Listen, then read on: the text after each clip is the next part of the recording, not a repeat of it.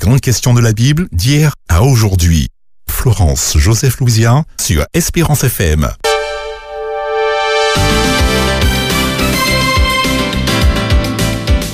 Chers amis, c'est un réel plaisir de vous retrouver dans votre émission Les grandes questions de la Bible d'hier à aujourd'hui. Et nous sommes cet après-midi avec un beau plateau, un très beau panel. Et d'ailleurs, nous allons faire un petit tour pour euh, connaître un peu chacun. Mais déjà, chez vous, j'espère que vous êtes euh, bien au chaud, ou même si vous êtes en voiture. Mais ma foi, merci d'accueillir Espérance FM euh, là où vous êtes et d'être avec nous jusqu'à 17h autour de cette belle thématique que nous allons voir ensemble et que vous allez découvrir. Alors, je un tour de plateau. Comment allez-vous Honneur aux femmes. Sandra, comment vas-tu Merci Flo et merci. Bonjour aux auditrices et auditeurs d'Espérance FM. Je suis très contente de vous retrouver. Euh, depuis cette saison, je n'étais pas venue sur le plateau studio et, euh, et je suis contente d'être avec vous aujourd'hui. Je suis venue euh, m'enrichir auprès de mes collègues du studio, euh, mes bien-aimés qui je vends des notes, euh, des bibles griffes annotées, des tablettes. Donc voilà, je suis venue participer à tout ça et m'enrichir à la fois. Euh, bienvenue. Merci pour votre accueil. Merci Sandra en tous les cas de nous ravir de ta présence. Bien tout de suite à ta gauche, Bruno. How are you, my friend? On est dans le vif du sujet là. ¿Muy bien? Yes. ouais, ça va, ça va, ça va. Ah, on voit ça. hein Oui, oui, je suis content de partager avec les auditeurs et puis avec tous ceux qui sont autour du plateau, Eric, Pipo, toi-même Flo, ainsi que Sandra, pour partager autour de la parole. Et puis je pense que nous allons nous édifier tous, toutes, euh, tous, ouais, toutes, tous et toutes, euh, chacun, chacune. Merci, merci bien. Merci à toi, Bruno. Hein, bien. Toujours à ta gauche, Philippe. Eh bien, je voulais juste euh, dire à Bruno que Pipo, c'est une marque déposée dans Pédissa. Et comme on parle justement de- d'interprétation euh, des langues cet après-midi, euh, voilà. Donc, euh, je suis content d'être là euh, pour euh, ce temps d'échange, de partage autour de ce sujet ô combien euh, important. Et ça va se important, parce que nous allons parler de communication et euh, je suis content d'être là pour pouvoir euh, communiquer. Merci Philippe. Eh bien, nous allons face en face. Eh bien, il y a Eric euh, en face de Philippe. Comment vas-tu? Oui, bonjour à tous, ça va, merci. J'espère que tout le monde se porte bien, que nos auditeurs profitent des saintes heures du sabbat pour le repos et pour ceux qui n'ont pas encore fait l'expérience, mais qui participent malgré tout à, ce temps de partage autour de la parole de Dieu. Super Eric, merci à toi. Et puis, chers amis, vous savez, nous avons un technicien hors pair cet après-midi, Jason. Jason que nous saluons, euh, bien sûr, euh, mon cher éclaireur que je salue à la technique et qui assure. Donc, rouleau bravo par Jason et merci d'être avec nous à la technique et à la réalisation de cette émission. Alors, nous allons pouvoir justement débattre de cette grande thématique qui est, chers auditeurs, le parler en langue. Comment le comprendre et l'interpréter. Eh bien, pourquoi cette thématique? Parce que au-delà, on peut dire de certains rites et traditions de civilisation euh, antique qui considéraient d'ailleurs les hommes, on peut dire, un peu saints, euh, à ceux qui avaient la capacité de communiquer avec l'invisible, quelquefois par des murmures ou, des langages inconnus. En dehors de ça, dans, notre société aujourd'hui, quand on lit un peu les écrits bibliques, le parler en langue est l'un des dons spirituels euh, dont d'ailleurs la Bible nous parle. Mais en quoi consiste ce don donné par Dieu, par le Saint-Esprit? Le don des langues, mais on peut dire le parler en langue, signifie-t-il la même chose, mine de rien? Et pour certains, on peut même dire que le parler en langue éveille l'incompréhension, la peur, l'inconnu, le mystère, le mystique. Et pour d'autres, une connexion divine, un langage spirituel, un réconfort, une édification personnelle. Alors, à quoi devons-nous faire référence quand nous parlons du parler en langue? Quelle est son utilité? Quel est son but? Dans quelles circonstances s'exprime-t-il ce don? Et comment ce don se décline dans les écrits bibliques? Ce sont autant de questions que nous pourrons partager cet après-midi euh, sur le plateau et que bien sûr c'est une thématique où nous faisons appel à vous également en deuxième partie pour que vous puissiez aussi contribuer à la richesse de ce débat en partageant des expériences ou vos, vos questionnements divers et variés au 05 96 72 82 51 ou sinon par WhatsApp au 06 96 736 737. Alors pour ceux qui nous rejoignent pour la première fois dans cette émission Les grandes questions de la Bible d'hier à aujourd'hui, nous avons pour habitude de faire un tour d'horizon où nous voyons un peu dans les autres congrégations ou dans les autres cultures la, comment se décline le thème, comment est abordée la thématique. Donc la thématique du, du jour étant sur le parler en langue, la question est de savoir comment le parler en langue est vu dans d'autres religions, dans d'autres communautés, mais aussi dans d'autres civilisations, dans d'autres cultures. Et après quoi, nous pourrons nous tourner auprès du moins de la Bible ou vers les écrits bibliques pour tirer des leçons euh, sur euh, ce qu'en dit la Bible.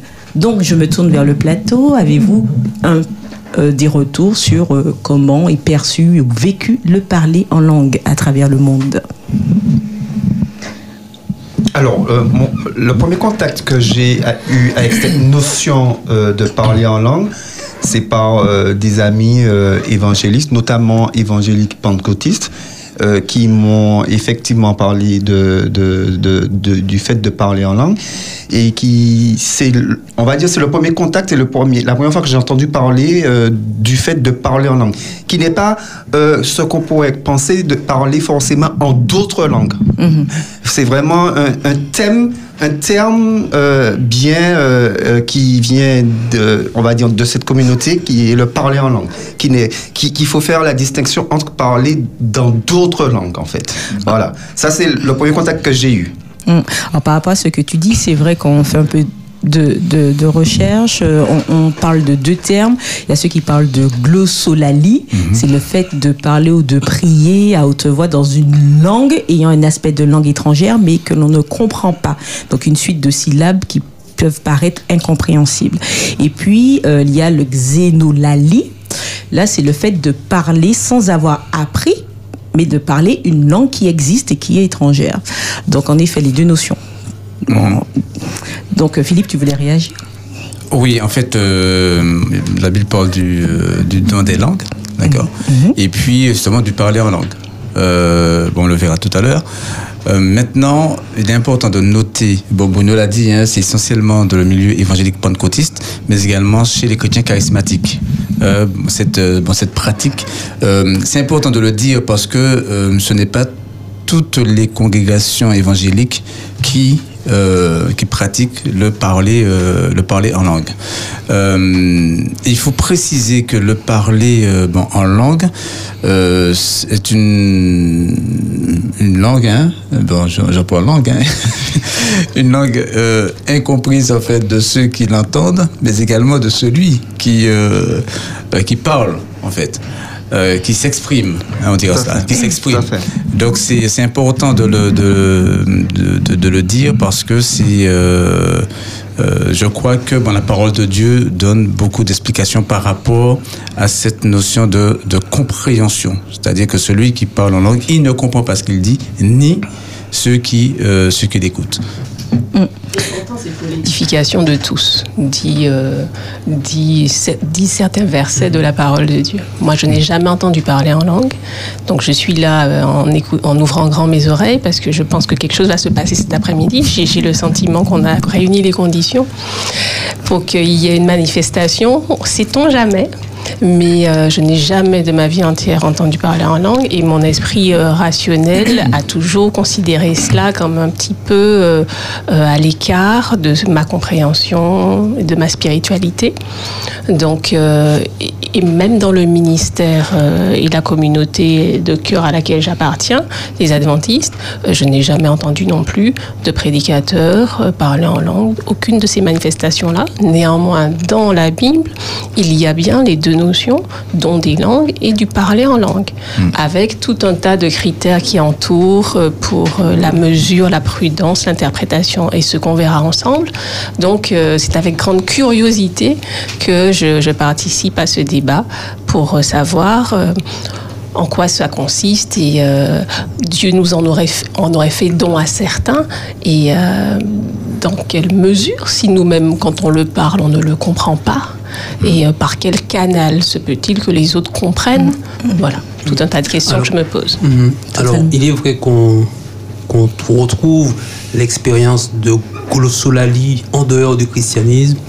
Je ne sais pas si on peut en parler dès maintenant. hein. Totalement, oui, c'est le tout d'horizon. Voilà. Oui, oui, Euh, très à propos. C'est le moment. notamment dans le chamanisme, dans les cultures anciennes, il y a toujours eu un, un prêtre, c'est-à-dire quelqu'un qui, qui fait le lien entre le monde visible et le monde invisible, le monde des vivants et le monde des esprits, si je reprends le vocabulaire de, de ce type de culture. Et voici donc le, le chaman, c'est celui qui va euh, prendre contact avec ce monde des esprits et voilà communiquer ainsi ce langage. Et, alors, il est vrai que très souvent, le chaman doit, pour pouvoir avoir cette communication, euh, boire certaines, certains produits, fumer certaines choses. Dans un état de transe. Voilà. Et ensuite, voilà, entrer dans cette transe, extase. Il va parler des langues incompréhensibles, des syllabes voilà, qui n'ont pas beaucoup de sens. Et ensuite, voilà, il va pouvoir dire euh, ce que l'esprit euh, a comme enseignement pour la communauté. Donc, en dehors du christianisme, on trouve ce type de pratique. Et donc, voilà, l'expérience des chamans dans diverses cultures euh, est une expérience qui mérite l'attention aussi. Totalement, totalement. Et on peut même parler aussi le, le vaudou ou les religions traditionnelles tout à fait. des peuples autochtones d'Amérique du Sud. En effet, on retrouve beaucoup cet aspect. Après, c'est vrai que toujours on est dans la glossolalie. Glossolalie, on a dit, c'est pouvoir parler une langue étrangère qui est incomprise. C'est une, série de syllabes qui se suivent, mais dont il n'y a pas de langue vraiment à proprement parler euh, reconnaissable. Et donc, euh, on peut un peu, en- selon les recherches qu'on peut faire, on peut voir que ce n'est que dans les années 1900 où on parle vraiment de, de cela formellement dans, dans l'ère Début 20e siècle. voilà, chez les Occidents, du moins dans, dans notre environnement occidental, euh, parce que avant le, la compréhension était plutôt, euh, au contraire, l'autre facette de, dont j'ai parlé tout à l'heure, c'est-à-dire la xénolalie, le fait de parler en langue, mais une langue existante qu'on n'a pas apprise. Et pourquoi je l'ai dit? Parce que dans le milieu de la chrétienté à l'époque, dans, dans les années même 1900, même chez les pentecôtistes que tu mentionnais euh, tout à l'heure, Bruno, eh bien les premiers pentecôtistes aussi se disaient qu'ils auraient vu le don de l'esprit qui permettrait de parler en langue, ils auraient économisé beaucoup en ne formant pas forcément les missionnaires qui se rendraient dans des endroits reculés, parce que par l'action du Saint-Esprit, ils seraient en capacité de se faire comprendre euh, auprès des peuples autochtones divers et variés. Et il y a des, euh, des, euh, des articles de presse que l'on peut trouver également qui, qui mettent en lumière euh, le raisonnement de l'époque. Euh, on peut parler du Charles Fox. Euh, non, Charles Fox, c'est le fondateur. Mais on peut parler, alors que je vous dise un peu le nom des articles si je retrouve, le Kansas City Time ou le Tropical State, euh, tout ça dans les années 1901. Donc dans, au journal publié le 3 janvier 1901. Et je vous dis la traduction qui a été faite, puisque c'est en anglais, et la traduction en français de Charles Fox disait Le Seigneur nous donnera la puissance de parler à ces peuples de diverses nations sans avoir à étudier les langues à l'école. Ou encore dans l'article de presse Kansas City Time, euh, il est dit une partie de leur travail sera d'enseigner à l'Église l'inutilité de passer des années à préparer les missionnaires pour le travail en terre étrangère par- parce que tout ce qu'ils ont à faire, c'est de demander la puissance de Dieu. Donc c'est pour dire aussi que euh, au début du mouvement des pentecôtistes, l'idée aussi qui était derrière le parler en langue était surtout dans l'idée euh, missionnaire où au contraire, la puissance de l'esprit permettrait une évangélisation et permettrait justement aux missionnaires de se faire comprendre des peuples autochtones. Donc c'est des écrits qu'on peut retrouver. Tout à fait. Et, et, et ce, ce, que tu viens de décrire est tout à fait en accord avec justement Acte 2, où effectivement nous voyons que les premiers disciples, quand ils ont eu justement ce don des langues, ils ont commencé à parler effectivement, sans avoir appris la langue des différentes personnes qui se trouvaient à Jérusalem en ce temps-là, dans Acte 2, à, à, parler dans d'autres langues en fait. Et on comprend que c'était des, langues intelligibles, euh, puisque euh, ceux qui étaient présents, les étrangers, disaient Eh bien, tiens, ces, gens-là ne sont-ils pas euh, galiléens et nous les entendons parler dans nos langues maternelles Donc, on comprend bien effectivement que par rapport à ce que tu disais, ils, étaient en phase avec ce qui se passait dans Acte, dans acte 2, qui veut dire qu'il y avait des étrangers et que Dieu leur a donné la possibilité de parler dans la langue des étrangers, en fait, sans qu'ils l'aient appris. Totalement, mais je vais quand même nuancer parce que dans tout courant, il y a aussi d'autres raisonnements. Il faut dire aussi qu'il y a une partie euh, de la chrétienté hein, d'époque oui. euh, qui faisait aussi la promotion euh, de, du glossolali, le fait de parler en des langues étrangères qui sont pas connues. Et il y a même une, une dame qui, au départ, c'est Osman, qui a été reconnue, du moins, qui, du coup, c'est la première, on va dire, qui a, a mis en lumière le fait justement de pouvoir parler ces langues étrangères non comprises au point de vouloir même les écrire, les écrire en disant peut-être que c'est du chinois ou autre. Euh, mais il est vrai que euh, dans ses expériences, elle a pu euh, mentionner à la fin de ses jours, du moins quand elle a grandi, voici ce qu'elle dit. Il y a quelque temps, j'ai essayé, mais j'ai échoué de faire imprimer un article que j'ai écrit pour attirer l'attention sur ce que je suis sûre que Dieu m'a montré comme une erreur. L'article soutenait que les langues n'étaient pas la seule preuve du baptême de l'esprit. Quand cet article a été refusé, j'ai été très tentée, mais Dieu m'a de nouveau montré gracieusement ce qu'il m'a révélé et a satisfait mon cœur en priant pour qu'il puisse révéler cette vérité. En, termes, hein, je synthétise, elle veut dire, je suis alors, pendant un certain temps, après le baptême, donc son baptême, je suis entrée dans les ténèbres spirituelles parce que j'ai fait ce que je vois que tant d'autres font ces jours-ci, délecter dans des langues et dans d'autres manifestations au lieu de me reposer seul en Dieu. Je parle de ces propos puisqu'il est vrai que c'est une femme qui au contraire, était mise en avant pour parler le don des langues et qui, à la fin, disait que plutôt que de se reposer sur seul ce que sur Dieu, au contraire, elle faisait ce que d'autres euh, faisaient pour montrer qu'ils avaient reçu le don du Saint-Esprit. Mmh. Donc il y avait ce il y a ce poids dans beaucoup de communautés également sur comment se manifeste l'Esprit Saint quand on le reçoit. Et on peut voir dans différents écrits également eh bien, cette préoccupation humaine de savoir comment je peux ressentir l'Esprit Saint et comment je sais, mine de rien, que je suis rempli de l'Esprit Saint. Et ça, quelles que soient les communautés, euh, c'est une question fondamentale mm -hmm. qui est posée. Donc après, certes, il y a euh, la question du parler en langue euh, qui, qui, mm -hmm. qui est dedans, qui est incluse. C'est une question qui est fondamentale très importante. Euh, que Jésus dit euh, également dans Jean chapitre 3 que celui qui est guidé par l'esprit ne sait d'où, c'est comme le vent, on ne sait d'où il sort ni où, ni où il va. Mm -hmm. Donc c'est difficile de, euh, de, de, chercher en fait une attestation bon, personnelle d'avoir reçu le Saint-Esprit parce qu'après on peut partir dans, plein de dérives. Par contre, la Bible enseigne que nous devons euh, par la foi adhérer en fait à l'écriture, ne pas rechercher une quelconque sensation ou émotion, quoi que ce soit, pour définir euh, euh, l'action de, l'esprit. Et bon, je pense qu'on va revenir là-dessus en rapport justement avec le don des langues et voir qu'il peut justement avoir ce un penchant néfaste à vouloir euh, euh, avoir une, une, attestation, pas une, une, manifestation quelconque, une manifestation physique, euh, de, de la présence de l'esprit. Hum, hum, c'est ça. Alors c'est vrai qu'on va se tourner vers les Écritures et Mhm. c'est- Eric qui va pouvoir nous aiguiller là-dessus. Mais je tiens aussi à partager l'expérience de personnes parlant langue Mhm. qui, dans le retour, euh, manifestent le fait de ressentir un rafraîchissement spirituel, Mhm. le fait de se sentir édifié, le fait de trouver Apaisé. aussi euh, oui, se trouver apaisé, le fait de trouver des réponses également ou de dénouer des situations euh, qui étaient nouées également.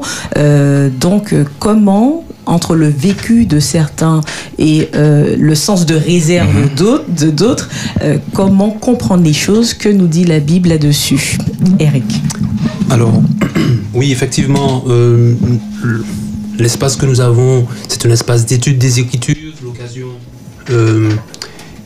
concrètement de regarder quel enseignement la Bible a à ce sujet. Alors, comme on le fait d'habitude ici, on avance avec une certaine méthode, et en avançant avec la méthode, je pense qu'on peut rester le plus juste dans ce que disent euh, les Écritures. Maintenant, en dehors de cela, on respecte bien évidemment les expériences des uns et des autres, les témoignages qu'ils rendent euh, ont leur valeur. Maintenant, la Bible est aussi là pour euh, éprouver euh, l'enseignement et les expériences des uns et des autres. Ce que nous avons l'habitude de faire ici, notamment avec Eddie Michel quand il est là, c'est de se référer très souvent à la Genèse quand, il considère, quand on considère l'enseignement de la Bible, parce que la Genèse finalement donne les fondements, les, commencements, les bases d'une chose. Alors sur le don des langues, on, ne va pas trouver de texte euh, dans la Genèse, mais ce que nous pouvons faire, c'est trouver la première fois où euh, la Bible en parle. Et la première fois que la Bible en parle, c'est dans l'évangile de Marc, que je prenne la référence rapidement, dans Marc chapitre 2, euh, plutôt Marc chapitre 16, c'est Jésus qui en parle. Quand il envoie les disciples en mission, il leur donne mandat. Celui, allez, verset 15, allez par tout le monde, prêcher la bonne nouvelle à toute la création. Celui qui croira sera baptisé, celui qui ne croira pas ne sera, euh, Sera condamné. condamné.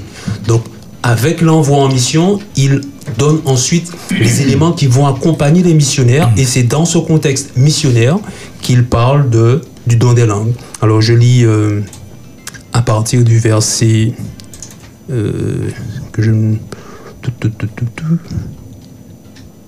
Voilà, verset 17, pardon. Marc euh, 16, verset 17. Voici les miracles qui accompagneront ceux qui auront cru.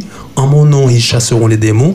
Ils parleront de nouvelles langues. Ils saisiront les serpents. Et s'ils boivent des breuvages mortels, il ne leur fera point de mal.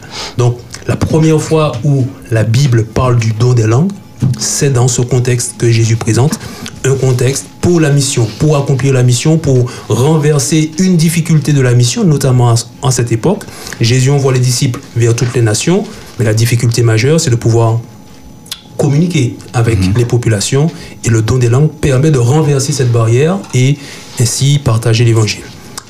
Et précisément, c'est ce qui se vit dans Actes chapitre 2, où euh, la Bible présente à l'occasion de la fête de la Pentecôte toute la diaspora euh, juive qui vivait à l'extérieur euh, du territoire se retrouve là. Il y a des gens de différentes nationalités, on compte pas moins de 15 nationalités.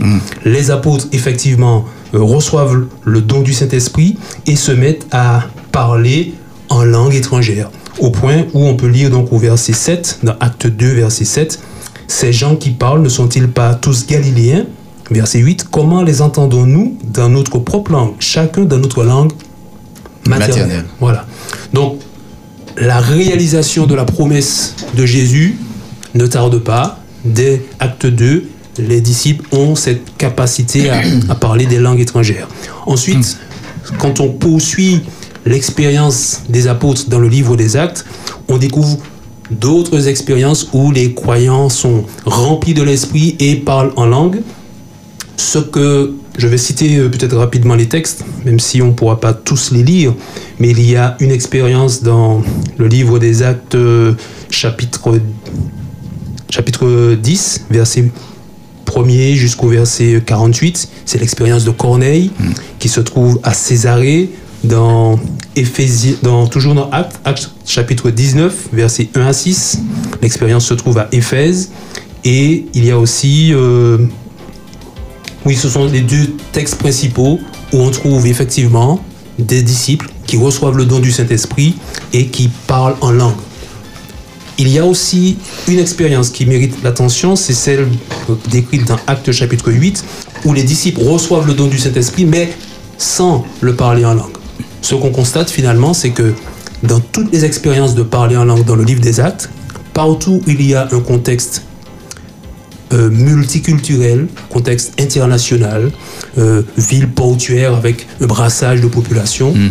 Quand il y a don de l'esprit, il y a aussi euh, don des langues, parce que précisément, il y a une population internationale qui est présente et qui peut entendre l'évangile dans sa langue maternelle. Par contre, quand il n'y a pas ce contexte international, comme par exemple à Samarie, acte 8, à l'intérieur des terres, alors que pour les autres, on est plus sur des villes portuaires, eh bien, le, don, de- le don de l'esprit est accordé, mais il n'y a pas de don des langues parce que la situation ne le réclame pas. Donc c'est en gros ce qu'on peut retenir pour le livre des actes, toutes les fois où il y a euh, don des langues et don de l'esprit. On a trois références, donc acte 2, acte 19 et acte 10. Maintenant, là où il y a un débat qui est ouvert pour certains et qui suscite beaucoup de, de réflexion, c'est la situation de l'église de Corinthe. 1 Corinthiens chapitre 14 notamment. Alors, ce qu'on peut dire, en tout cas c'est la méthode que moi je veux a- appliquer, bon, pas moi seulement, mais d'une manière générale, c'est que il s'agirait d'approcher le texte de 1 Corinthiens chapitre 14 avec les références que nous avons trouvées par ailleurs dans la Bible, notamment la référence première que Jésus donne, c'est-à-dire un don pour la mission, un don pour renverser une barrière euh, de langue sur des territoires nouveaux, puisque la mission c'est d'aller jusqu'aux extrémités de la terre. Ça c'est, je dirais, la base avec laquelle on aborde le texte, à moins que il y ait des éléments dans le texte qui permettent de changer et, et d'aller sur d'autres territoires ou alors sur d'autres terrains. Le contexte de l'église de Corinthe, Corinthe c'est une ville portuaire. Corinthe c'est une ville multiculturelle, c'est la, la porte d'entrée en quelque sorte, le lieu de passage obligé entre l'Occident et l'Orient, donc ça brassait euh, énormément de monde, ce qui de fait nous replace un peu dans ce contexte du livre des actes, là où il y a eu don de l'esprit et don des langues. Ensuite, l'autre élément qu'il faut rele- relever dans le cas des Corinthiens, c'est que la lettre aux Corinthiens que Paul écrit, le- oui, le contexte est conflictuel. Il y a Mm. des conflits dans l'Église, il y a des difficultés dans la communauté. L'Église elle-même est un peu en conflit avec Paul. Donc le ton que Paul emploie est un ton polémique. Et quand il parle aux Corinthiens, voilà, le ton est polémique, il est même un peu sévère, il est là pour corriger ce qui avait été mal fait et qui doit être euh, refait. On peut trouver plusieurs exemples à ce titre. Dans 1 Corinthiens chapitre 5 verset 1, il parle des problèmes d'immoralité. Au chapitre 6, il parle des problèmes entre frères qui ont des procès. Au chapitre 7, et oui, il parle des mariages. Au chapitre 8, il parle des viandes sacrifiées aux idoles. Sur chacun de ces sujets, il y a des difficultés. Et la difficulté sur laquelle nous nous arrêtons, c'est celle qui tente de résoudre concernant les dons spirituels. Alors, si on lit euh, rapidement 1 Corinthiens chapitre 12, verset 1er. Pardon. 1 Corinthiens chapitre 12, verset 1er. Euh, voilà. Ta, ta, ta. Désolé. Voilà. Pour ce qui est, donc je lis le texte, hein. pour ce qui est des dons spirituels, je ne veux pas, frère, que vous soyez dans l'ignorance. Donc ça veut dire qu'à partir de ce chapitre 12, Paul tente de corriger une difficulté dans la communauté, une déviance dans la communauté, et c'est en lien avec les dons spirituels. Pour mener sa réflexion, il utilise trois chapitres. Chapitre 12, il parle des dons spirituels en général, de la diversité des dons. Il y a diversité de dons, mais le même esprit, et il a plusieurs éléments comme ça. Au chapitre 14, il s'arrête en particulier sur le don des langues. Et entre les deux, il a un chapitre entier, le chapitre 13, consacré à l'amour. Si je n'ai pas l'amour, je ne suis rien. C'est une façon de leur dire, au-delà de tous les dons que vous pouvez développer, si la chose n'est pas vécue dans l'amour de Dieu, pour l'amour, mais tout cela ne sert à rien. Donc, c'est sa réflexion. Il présente les dons en général, chapitre 12. Un don particulier qui pose problème, le don des langues à Corinthe. Et au-delà de tout cela, l'amour qui est le, le facteur fondamental. Donc, à partir de là, on peut euh, regarder en, prise, en particulier le, le chapitre 14, puisque c'est le, le chapitre en question, il va parler des dons des langues. Encore une fois, bon, c'est mon point de vue, après on pourra échanger. hein. Ce sur quoi Paul s'arrête, c'est une déviance du don initial que Dieu a donné. C'est-à-dire un don pour annoncer l'évangile à d'autres, à des populations euh, lointaines, en tout cas à des personnes qui ont besoin d'entendre le message dans leur langue maternelle. C'est une déviance dans le sens où le don reçu n'est plus utilisé pour la mission, mais pour s'auto... hum, S'auto-satisfaire, merci. Euh, pour s'édifier soi-même au lieu d'édifier l'Église. Alors je prends un exemple, euh, peut-être fictif. Dans l'assemblée de Corinthe, un frère se lève pour parler en espagnol. Sauf que dans l'assemblée, il n'y a pas d'espagnol. Et non seulement il n'y a pas d'espagnol, personne ne traduit ce qui est dit. Le résultat, c'est que cet individu, il parle à Dieu, qui comprend toutes les langues. Il s'édifie lui-même puisqu'il comprend ce qu'il dit, mais en face de lui, personne ne peut dire Amen, parce que personne n'a rien compris. Donc, il y est dans, comme on a dit tout à l'heure, une autosatisfaction, autopromotion, montrant qu'il maîtrise telle ou telle langue, alors que concrètement, cela ne se justifie pas et ne s'impose pas. Alors, on peut lire quelques versets qui, qui, euh, qui, qui vont dans ce sens. Donc, je, je retourne donc à 1 Corinthiens chapitre 14. Donc, au verset 4, il dit celui qui parle en langue s'édifie lui-même et celui qui prophétise édifie l'Église. Je désire que vous parliez tous en langue, mais encore que vous prophétisiez, que celui qui prophétise est plus grand que celui qui parle en langue, à moins que ce dernier n'interprète pour que l'Église en reçoive l'édification. C'est là son, objectif. Il veut que tout soit fait pour l'édification. Alors, au verset 10, quelque nombreuses que puissent être dans le monde les diverses langues, il n'en est aucune qui ne soit une langue intelligible. Si donc je ne connais pas le sens de la langue, je serai un barbare pour celui qui parle, et celui qui parle sera un barbare pour moi. Si je parle chinois ce soir, autour de la table, personne ne comprend, Dieu comprend, mais personne ne comprend, et on ne peut pas dire Amen à, la suite de cela.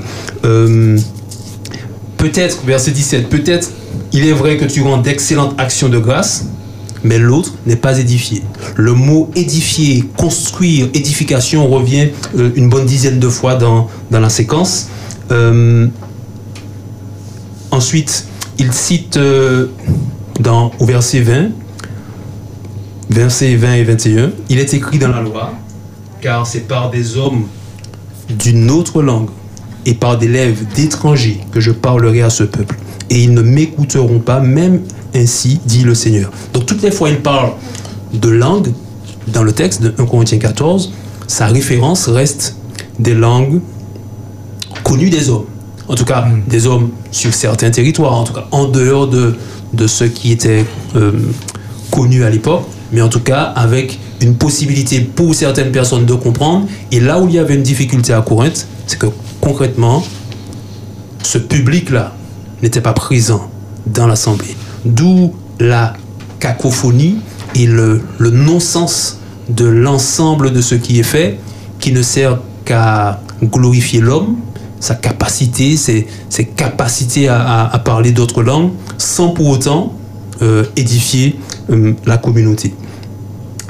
Euh, une chose que Paul dit aussi, il affirme parler en langue plus que tous, tous ceux qui sont euh, dans l'assemblée à Corinthe. On le comprend aisément dans, la- dans le sens où l'apôtre, il a parcouru euh, tout le bassin euh, méditerranéen sur différents territoires. Et oui, il n'avait ni le temps euh, ni les moyens d'aller à l'école pour apprendre toutes ces langues. Et le don des langues devient à ce moment-là plus que pertinent qu'il reçoit de Dieu pour pouvoir annoncer dans sa langue maternelle l'évangile. Pourquoi Paul insiste dessus? Parce que le fait d'annoncer l'évangile dans la langue maternelle assez clairement, c'est un projet divin. Quand Dieu arrête Paul sur le chemin de Damas, Paul en fait le récit dans Acte chapitre 26, et il précise que Dieu lui a parlé dans sa langue maternelle, en hébreu alors qu'il aurait pu lui parler en grec. mais il dit c'est dans sa langue maternelle qu'il entend la voix du Christ, qu'il reconnaît son Seigneur et qui finalement euh, s'engage avec lui. Donc le fait d'annoncer l'évangile dans la langue maternelle euh, a une importance pour Dieu et c'est en ce sens que le don des langues est donné. Maintenant, une fois qu'on a dit cela, il faut aussi reconnaître que d'autres interprétations de ce chapitre 14 existent. Et alors, notamment quand on considère la séquence, hein, chapitre 12, chapitre 13, chapitre 14, il y a euh,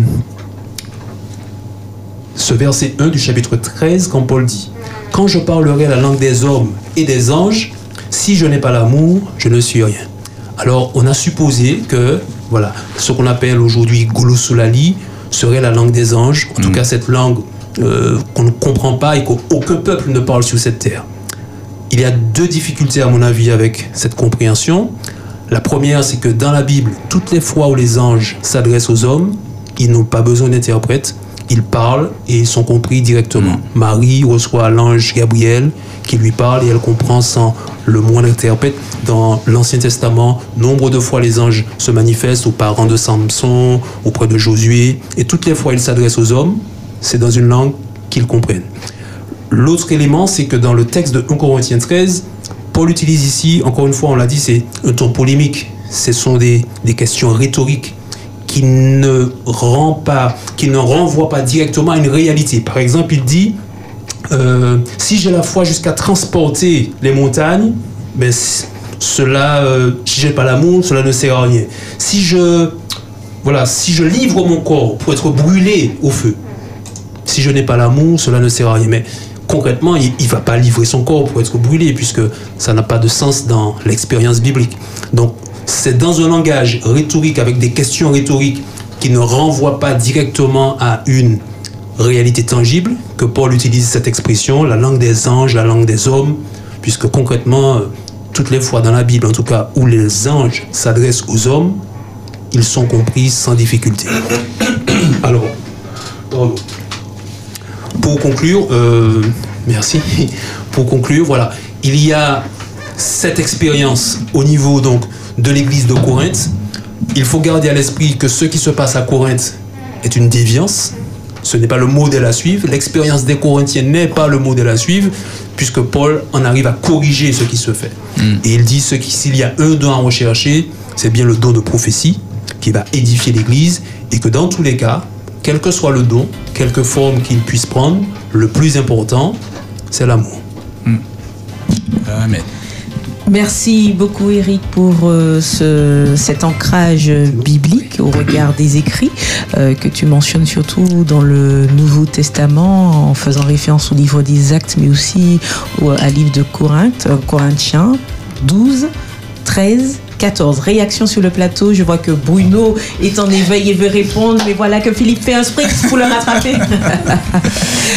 il avait levé le doigt. Donc, Bruno. Je peux Oui. Et eh voilà, il est gagnant. je voulais juste euh, rester sur le chapitre 14 parce qu'effectivement, c'est euh, le contexte est conflictuel, parce que certains affirment euh, justement cette notion de parler en langue et non le don des langues. Mhm. Et Paul, il est, je veux compléter en fait avec un, un vers au, verset 26 de ce, chapitre 14, où Paul dit euh, Que faire donc, frère? Et il dit Lorsque vous vous assemblez les uns ou les autres, parmi vous ont-ils un cantique? Ou une instruction, ou une révélation, une langue, une interprétation, que tout se fasse pour l'édification. D'accord Donc là, il est clair. Et il dit au verset 27, En est-il qu'il parle en langue? D'accord, on y est Il dit que deux ou trois au plus parlent, mais chacun à son tour. Donc on voit bien qu'il est question de transmettre quelque chose. Il est du parler, de parler en langue. Donc on est dans la transmission. Et il dit que chacun à son tour et que quelqu'un interprète. Donc là, c'est- clair. On n'a pas de, il n'y a pas de, de parler en langue où je ne comprends pas, où les autres ne comprennent pas. Et Paul, il est vraiment clair sur le parler en langue. Il dit, et là, en est-il qui parle en langue que deux ou trois au plus parlent, mais chacun à son tour et que quelqu'un interprète. S'il n'y a point d'interprète, qu'on se taise dans l'église et qu'on parle bon, à soi-même et à Dieu. Voilà, donc là on est vraiment dans, une, euh, dans un langage euh, Explicite et compris explicite par et voilà, c'est ça. Mhm. Merci. Réaction, Bruno. Oui, effectivement, comme l'a fait remarquer Eric, euh, le, le don des langues, à l'époque de Paul, posait problème. Et c'est pour ça que, précisément... À Corinthe. Oui, c'est ce que j'ai dit. Mais pas à l'époque Non, non, non, non, oui, oui, non, à Corinthe. Dans la oui, ville de oui, Corinthe. voilà. Et c'est précisément parce que le don des langues posait problème que justement euh, l'apôtre Paul a fait a pris autant de temps pour expliquer et pour expliquer aux Corinthiens qu'en fait effectivement qu'ils étaient dans une déviance et, et, et, et le, le ton de l'apôtre Paul au, au verset 7 de 1 Corinthiens 14 il, il ex- et on voit bien que on était qu'il y avait certainement déjà euh, euh, on, va dire euh, ce, langage qui était déjà pratiqué parce que le langage où on ne comprend pas et que la personne même ne comprend pas parce que au verset 7 il dit si les objets inanimés qui rendent un son comme une flûte ou une harpe ne rendent pas un son distinct comment reconnaîtra-t-on ce qui est joué sur la flûte ou sur la harpe en posant cette question Paul est en train de nous faire comprendre que les Corinthiens euh, pratiquaient quelque chose qui n'était pas clair en fait qui n'était pas clair. Oui, oui, oui, parce qu'il dit. Et, et- et il continue, il dit, et si la trompette rend un son confus, une trompette, comment une trompette peut rendre un son confus? C'est soit la trompette euh, sort un son de trompette, mais elle va pas sortir un, un son de, De piano, de guitare. Non, ça veut dire que pour Paul, ce qu'il faisait, il y avait une confusion dedans en fait. Ok. Alors, deux choses. La première concerne un peu ce que nous vivons aujourd'hui. C'est-à-dire, si je vais dans une assemblée, euh, un prédicateur arrive et prêche en anglais. Bon, moi, je ne maîtrise pas l'anglais. Euh, Peut-être certains maîtrisent, mais voilà. Et qu'il n'y a pas de traducteur. Mais personne, on peut pas dire amen, on peut pas. L'Église n'en est pas édifiée puisque le prédicateur parle anglais. Moi, je comprends pas. Ma foi, on est là dans plus dans une démonstration euh, linguistique. Un chanteur arrive, il, il interprète son chant en espagnol. À la gloire de Dieu, peut-être. Mais l'assemblée est martiniquaise, on ne parle pas l'espagnol. S'il n'y a pas une traduction derrière, soit en amont, soit euh, après, ben, ça- cela ne sert pas. Donc, si on, on doit un peu actualiser cette question, toutes les fois où il y a dans une assemblée euh, une langue étrangère qui est utilisée pour glorifier Dieu, pour prier, pour chanter, pour prêcher, il est indispensable qu'il y ait une traduction. Sinon, cela ne sert qu'à glorifier l'interprète qui aura fait une démonstration Mais- mais importante. Juste au verset 11, pour, pour, Ah, je- juste, juste au verset 11. Il avait deux Il points. avait Il avait deux deux points. points, Bruno. Alors, Oui. Le, Eric, le deuxième conclut. point, c'est une. euh, bon, j'ai essayé de formuler en paraphrasant la situation des Corinthiens. Alors, ce que je dis euh, résume un peu 1 Corinthiens 12, 13 et 14. Alors, on peut imaginer ainsi le, message de Paul aux Corinthiens. Vous avez un problème concernant vos expériences spirituelles. Les principes de base sur ce sujet, je les donne, chapitre 12, 13 et 14. Dieu donne les dons à l'Église, qui est un corps harmonieux. Donc sans amour, les meilleurs dons sont inutiles. Cultivez donc le don de l'amour et le don de prophétie.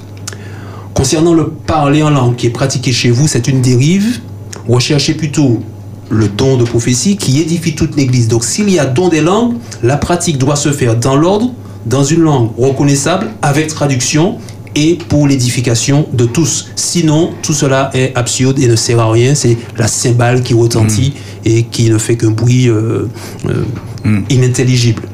Dans le culte, il ne s'agit pas de s'adresser uniquement au sens, mais à l'être tout entier, en particulier à l'intelligence. C'est ce qu'il dit au verset 1 Corinthiens 14, versets 14 et 19. Et ce que je dis, il conclut ainsi, se base sur les Écritures. 1 Corinthiens chapitre 14, verset 21, où il cite la Bible, où Dieu annonçait déjà dans l'Ancien Testament que par des langues étrangères, il pourrait euh, partager son message avec euh, l'ensemble du monde. Et puis enfin, il dit, le don des langues est pour les non-croyants. C'est ce que Jésus avait dit, pour la mission. Si dans l'église tous sont croyants, l'usage du don est inutile, sauf s'il y a des visiteurs étrangers. Alors, si c'est le cas, qu'il y ait un traducteur pour traduire, pour que l'église en reçoive l'édification. Dieu est un Dieu d'ordre, donc ne prenez pas ces remarques à la légère. Il conclut ainsi sa, sa démonstration. Oui. Bruno, après. Oui, ce que je voulais dire, effectivement, on comprend, euh, pour continuer ce que je disais, que Paul est, face à un problème où euh, ce qui est pratiqué est en fait est de l'ordre de, de choses qu'on ne comprend pas. Parce qu'il dit au verset 10, euh, quelque nombreuses que puissent être dans le monde des diverses langues, il n'en est aucune qui ne soit une langue intelligible. Qui veut dire qu'il est en train de leur dire que ceux qui sont en train de pratiquer, que ça n'a pas de sens parce que c'est pas intelligible. S'il le dit, ça veut dire que c'est ce qu'il voit en fait. Il est en train de leur dire qu'il n'y a pas qu'il y a aucune langue qui ne soit intelligible, qu'on ne puisse pas comprendre en fait. Donc vraisemblablement au- à l'époque de l'apôtre Paul, on était dans, dans, dans, dans, dans le phénomène où les gens pratiquaient quelque chose qu'ils ne comprenaient pas eux-mêmes. D'ailleurs, il dit au verset 11, Si donc je ne connais pas le sens de la langue, je serai un barbare pour celui qui parle. Donc on comprend clairement que à l'époque de Paul, il y avait des gens qui pratiquaient quelque chose qu'ils ne comprenaient pas eux-mêmes et que eux-mêmes pensaient que personne ne pouvait comprendre en fait. Et c'est pour ça que Paul dit aussi nombreuses que sont les langues dans le monde, il n'y en a aucune qui ne soit intelligible. Voilà, c'est ce que je voulais dire. C'est ce que le texte dit. Oui, Je ne partage pas tout à fait ce que... J'allais demander, euh, avant de surenchérir, parce que ce que j'ai compris et ce qui est dit, c'est on a bien fait un distinguo entre glossolalie, c'est-à-dire quand on parle euh, une langue étrangère qui n'existe pas, une succession de syllabes, on ne peut pas dire communément que c'est telle langue puisqu'elle n'existe pas, et on a parlé de xénolalie. Xénolalie, c'est au contraire quand on parle une, langue du moins étrangère sans l'avoir apprise. Donc on a cette ça. capacité de ça. parler Alors, une langue connue le- étrangère sans l'avoir apprise. Alors dans, dans, dans le retour que tu as fait, Eric, euh, de Paul par rapport aux Corinthiens, Aux Corinthiens. voilà, est-ce qu'on est dans le cadre, euh, au contraire, de ça. c'est-à-dire qu'il parlait des langues qui existaient certes de Mhm. par le monde, mais qui, dont il n'avait pas appris ces langues-là, et donc du coup ça créait une En fait, cacophonie. C'est la, euh, c'est la conclusion à laquelle j'arrive. C'est-à-dire, à Corinthe, de mon point de vue, il n'y a pas de phénomène de glossolalie tel qu'on connaît depuis euh, Mm. début du XXe siècle. Ce phénomène, en tout cas dans la Bible, on ne trouve pas d'expérience de ce type. non. Donc, c'est vrai que c'est c'est dans notre contexte moderne, postmoderne.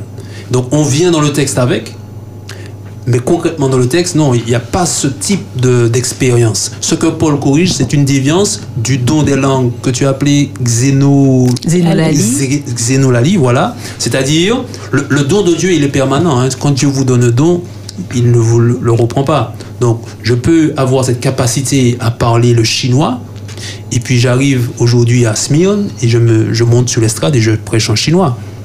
Mais si je prêche en chinois, tout ce que Paul dit là, c'est vrai. hein. C'est-à-dire, je suis une cymbale, personne ne comprend, euh, c'est une langue intelligible pour l'Assemblée, Dieu me comprend, certes. En fait, ça, ce qu'il dit correspond précisément à le fait de parler une langue étrangère connue sur certains territoires, mais inconnue là où je suis. Et ça correspond, pourquoi je veux rester dans ce cadre, parce que c'est le cadre qui a été posé au départ par Jésus dans Marc chapitre 16. C'est ce qu'on retrouve dans le livre des Actes. Le contexte de Corinthe, ville portuaire, ville multinationale, correspond parfaitement à ce qui est dit. Et il n'y a, pas de nouveaux éléments permettant de dire qu'on est dans une expérience différente. Même le terme, le terme grec euh, glossa, c'est celui qu'on trouve dans 1 Corinthiens 14, qu'on trouve dans le livre des Actes, qu'on trouve dans les mots de Jésus dans Marc, euh, dans Marc 16. Donc même le, le terme, le vocabulaire dans la langue euh, grecque, dans le texte original, n'a pas varié pour ce qui pourrait éventuellement signifier qu'il y a une expérience différente. Mais on est dans le même, euh, dans le même contexte.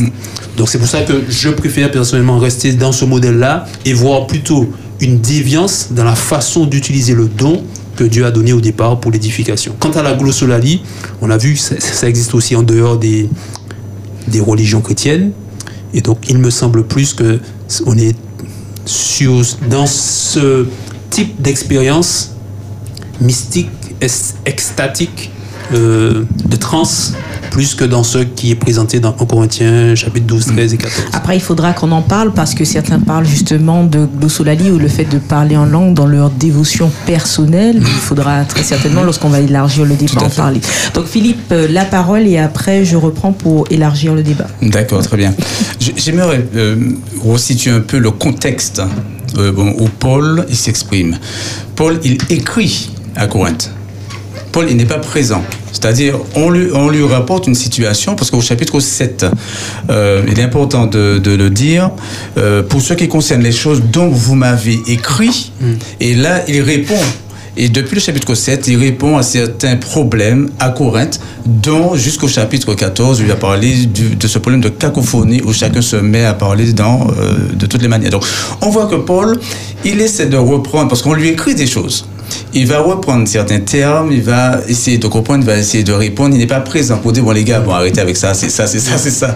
Donc, il, euh, il, il fait une réponse à ce qu'on lui a posé comme problème. Donc, il faut avoir cela à l'esprit pour voir comment Paul va, euh, va s'adresser, en fait, comment il écrit. Il va prendre des exemples, il va essayer de, de faire comprendre euh, ce, qui est, ce qui est bon. Et justement, ce problème de Corinthe, on ne va pas le retrouver à, bon, à d'autres endroits comme à Éphèse, etc., où le même auteur, Paul, quand il va écrire également, il dira que les dons spirituels sont pour l'édification commune et tout. Et il ne fait pas mention de don des langues. Il ne fait pas mention de pas don de de C'est ça, difficulté voilà. Et J'aimerais prendre l'exemple de, de Corneille, qui est très, très, très, euh, très édifiant. Parce que euh, cet exemple est pris également par, euh, bon, par, par certains quand il dit au chapitre 10 au verset 44, où Paul arrive chez Corneille et euh, à la conversion, hein, quand le Saint-Esprit bon, descend, ils se mettent à parler en langue. Mais je fais la lecture. Au verset 44, il dit Comme Pierre prononçait encore ces mots, le Saint-Esprit descendit sur ceux qui écoutaient la parole. Tous les fidèles circoncis qui étaient venus avec Pierre furent étonnés de ce que le don du Saint-Esprit était répandu sur les païens, car ils les entendaient parler en langue et glorifier Dieu. Donc on les entendait, le Saint-Esprit descend, donc il y a une manifestation de l'Esprit, ils les entendaient parler en langue et glorifier Dieu. Premièrement, s'ils parlent en langue et qu'ils glorifient Dieu, c'est que c'est euh, une langue euh, Intelligible. Oui, intelligible. Mm. D'accord? Deuxièmement, au verset 47, Paul dit, euh, Pierre dit, alors Pierre dit, peut-on refuser l'eau du baptême à ceux qui ont reçu le Saint-Esprit aussi bien que nous Donc Paul fait, euh, Pierre fait une référence à la manifestation d'acte 2. Parce qu'il dit, eux-mêmes, ils avaient reçu cet esprit et ils ont parlé en d'autres langues intelligibles pour que les autres comprennent. Mais là, dans ce cas, quel est l'intérêt euh, pour euh, ces, ces païens de parler en langue? Non, mais c'est ça. C'est le terme ici. C'est une, c'est une traduction qu'on a de la glossolalie. Oui, Euh, alors voilà. pour répondre peut-être à la question, Et- le, le début du chapitre mentionne donc Corneille à Césarée. Oui. Si vous placez Césarée sur la carte, c'est une ville portuaire Oui. avec cette idée d'ouverture sur la Méditerranée. Et Corneille, c'est le, le chef d'une légion étrangère, d'une légion italienne, euh, légion étrangère qui porte son nom. Donc avec ce contexte multicul- multiculturel, Culturel. multiethnique. Et l'idée, encore une fois, c'est de parler, d'annoncer l'évangile dans la langue maternelle des individus. C'est ça. Pe- Peut-être que tout le monde parle le grec puisque c'était la langue internationale, mais le fait d'entendre le message dans la langue, dans la langue maternelle fait une différence. Ça a fait une différence pour Paul sur chemin, sur le chemin de Damas. Et quand dans Acte 8, il y a le don de l'esprit qui est déversé sur les disciples, aucune manifestation de don des langues. La Samarie, c'est à l'intérieur du territoire. Il n'y a pas ce contexte multiculturel, multiethnique. Et le don des langues est donc inutile à ce moment. Voilà, très bien, j'ai pas fini. hein. Euh, merci beaucoup, Eric. Euh, juste la fin, et c'est très édifiant. Euh, le verset, le, le chapitre 11, au verset, au verset 13. Écoutons bien ce que Pierre dit, parce que Pierre, après, bon, il vit cette expérience. Sur Pierre et Paul. hein. Ah oui, oui. Pierre-Paul, tiens, ça revient. Euh, Pierre, il, est, euh, il a vécu cette expérience. Il est à Césarée. On, on s'en souvient, le Seigneur l'emmène là-bas et tout, il vit cette expérience. Après, il revient et il raconte ce qui s'est passé à Césarée. Et là, nous sommes au chapitre 11, à partir du verset 13. Il dit, cet homme nous raconta comment il avait vu dans sa maison l'ange se présentant à lui et disant, envoie à Jopé et fais venir Simon, surnommé Pierre, qui te dira des choses par lesquelles tu seras sauvé, toi et toute ta maison. Écoutons bien ce qu'il dit au verset 15. Il dit, lorsque je me fus mis à parler, c'est Pierre qui dit, hein, le Saint-Esprit descendit sur eux comme sur nous au commencement. Donc il raconte ce qui s'est passé et là il est précis. Le Saint-Esprit descendu sur eux comme sur nous. Et pourquoi le dit-il? Il fait un parallèle. Un parallèle parce qu'ils ont parlé comme nous on a parlé euh, dans- au début euh, de acte 2.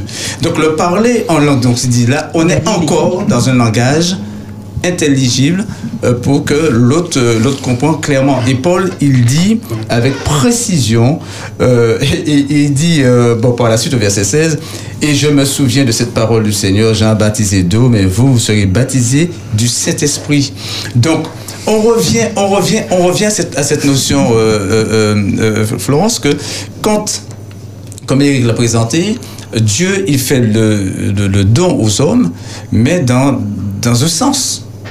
Dans un sens, c'est pour justement l'édification commune et pour transmettre cette parole de Dieu. Mais là, il n'est pas du tout euh, question chez Corneille des gens qui se sont mis à parler en langue, une langue qu'on ne comprenait pas et tout, parce que Paul dit effectivement que ce qui s'est passé, c'est exactement ce que nous-mêmes, nous avons vécu au début de diffusion du Saint-Esprit. Merci Philippe. Nous allons ouvrir le débat avec les auditeurs au 05 96 72 82 51 après une courte pause musicale que nous aurons. Donc je répète le 05 96 72 82 51. Vous pourrez réagir et pour déjà surenchérir le débat, je dis Philippe, euh, j'entends bien, Eric, j'entends bien, Bruno et Sandra, j'entends bien. Mais alors que dire justement dans 1 Corinthiens 14 quand il est dit au tout début qu'en effet celui qui parle en langue ne parle pas aux hommes mais à Dieu car personne ne le comprend et c'est en esprit qu'il dit des paroles mystérieuses. Voilà, à tout de suite.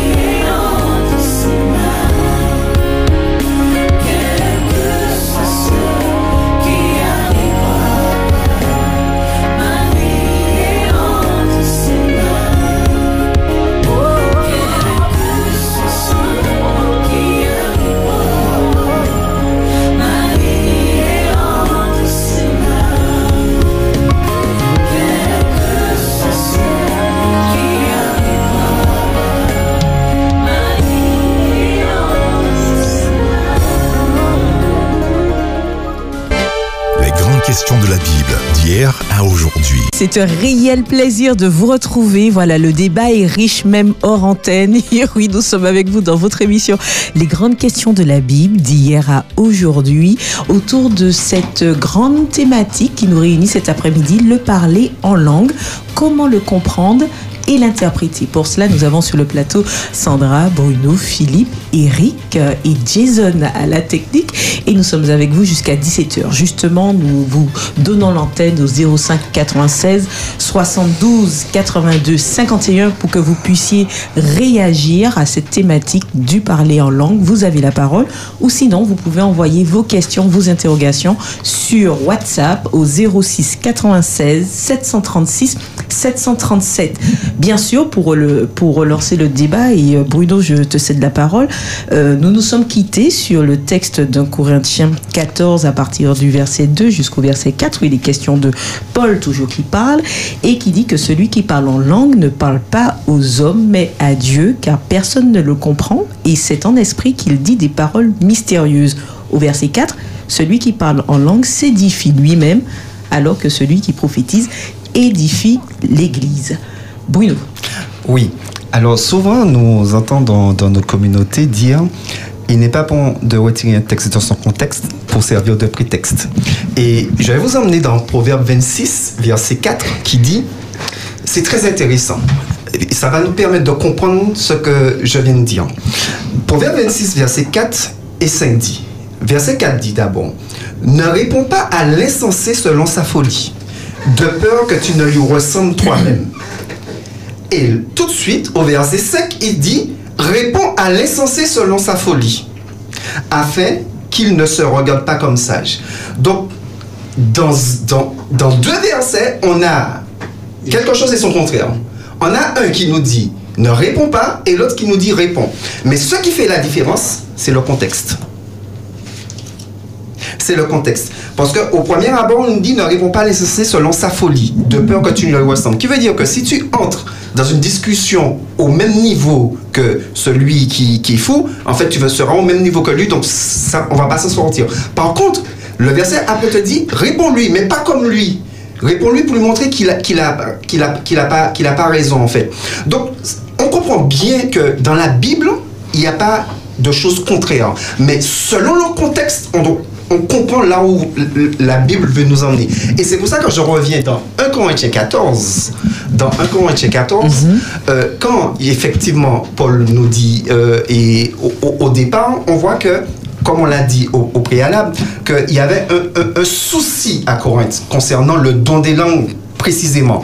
Et, et Paul, il commence par rapport à ce que et Philippe disait, on lui a écrit. Donc il écrit, il dit, ok, moi, je sais, Paul, ce qu'est le don des langues en fonction.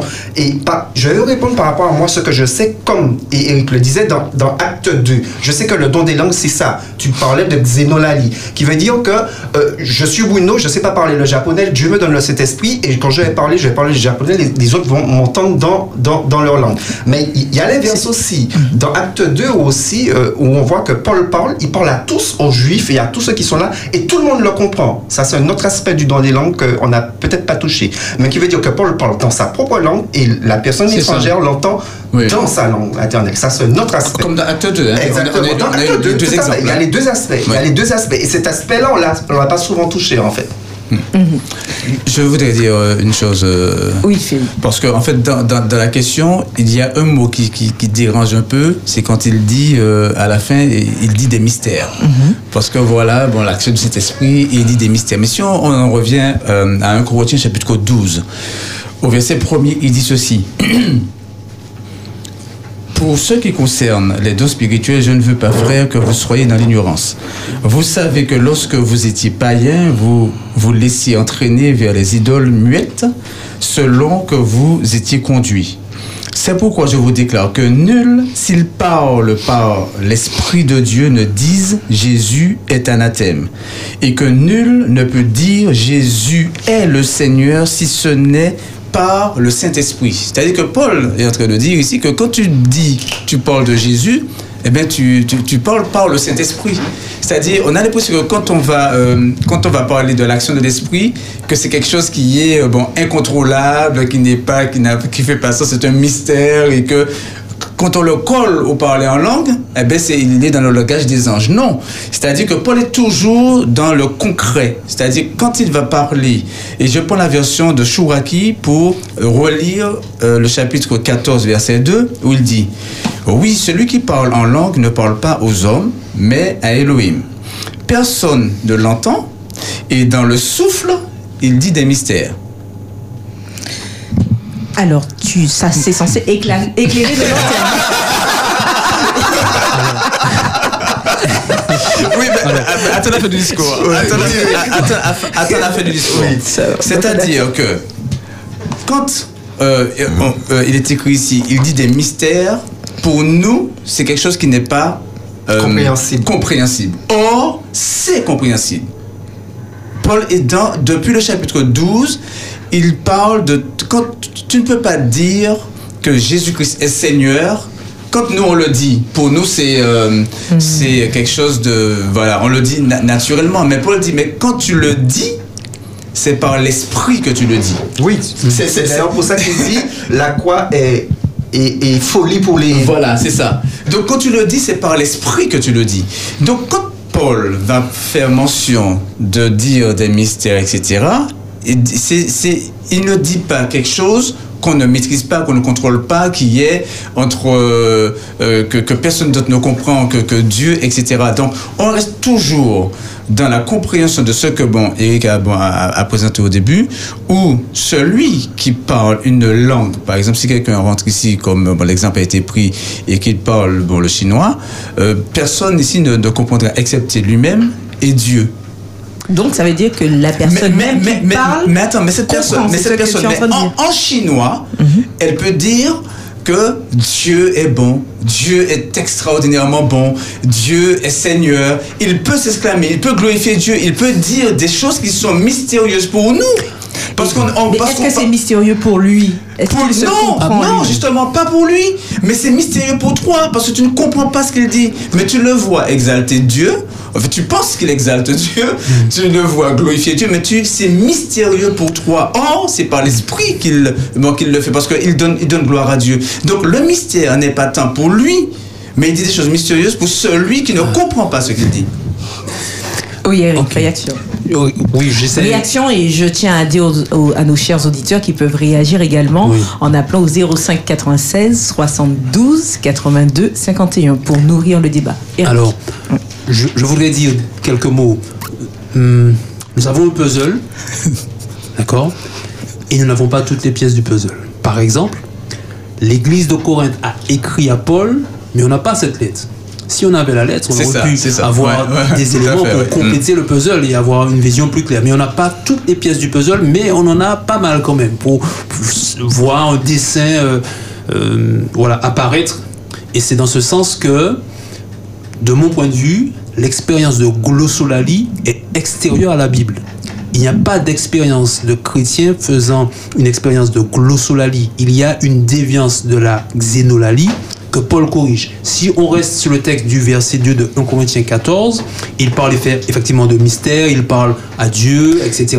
Et euh, bien sûr, priorité au standard. Retiens Ok. ce que tu as dit.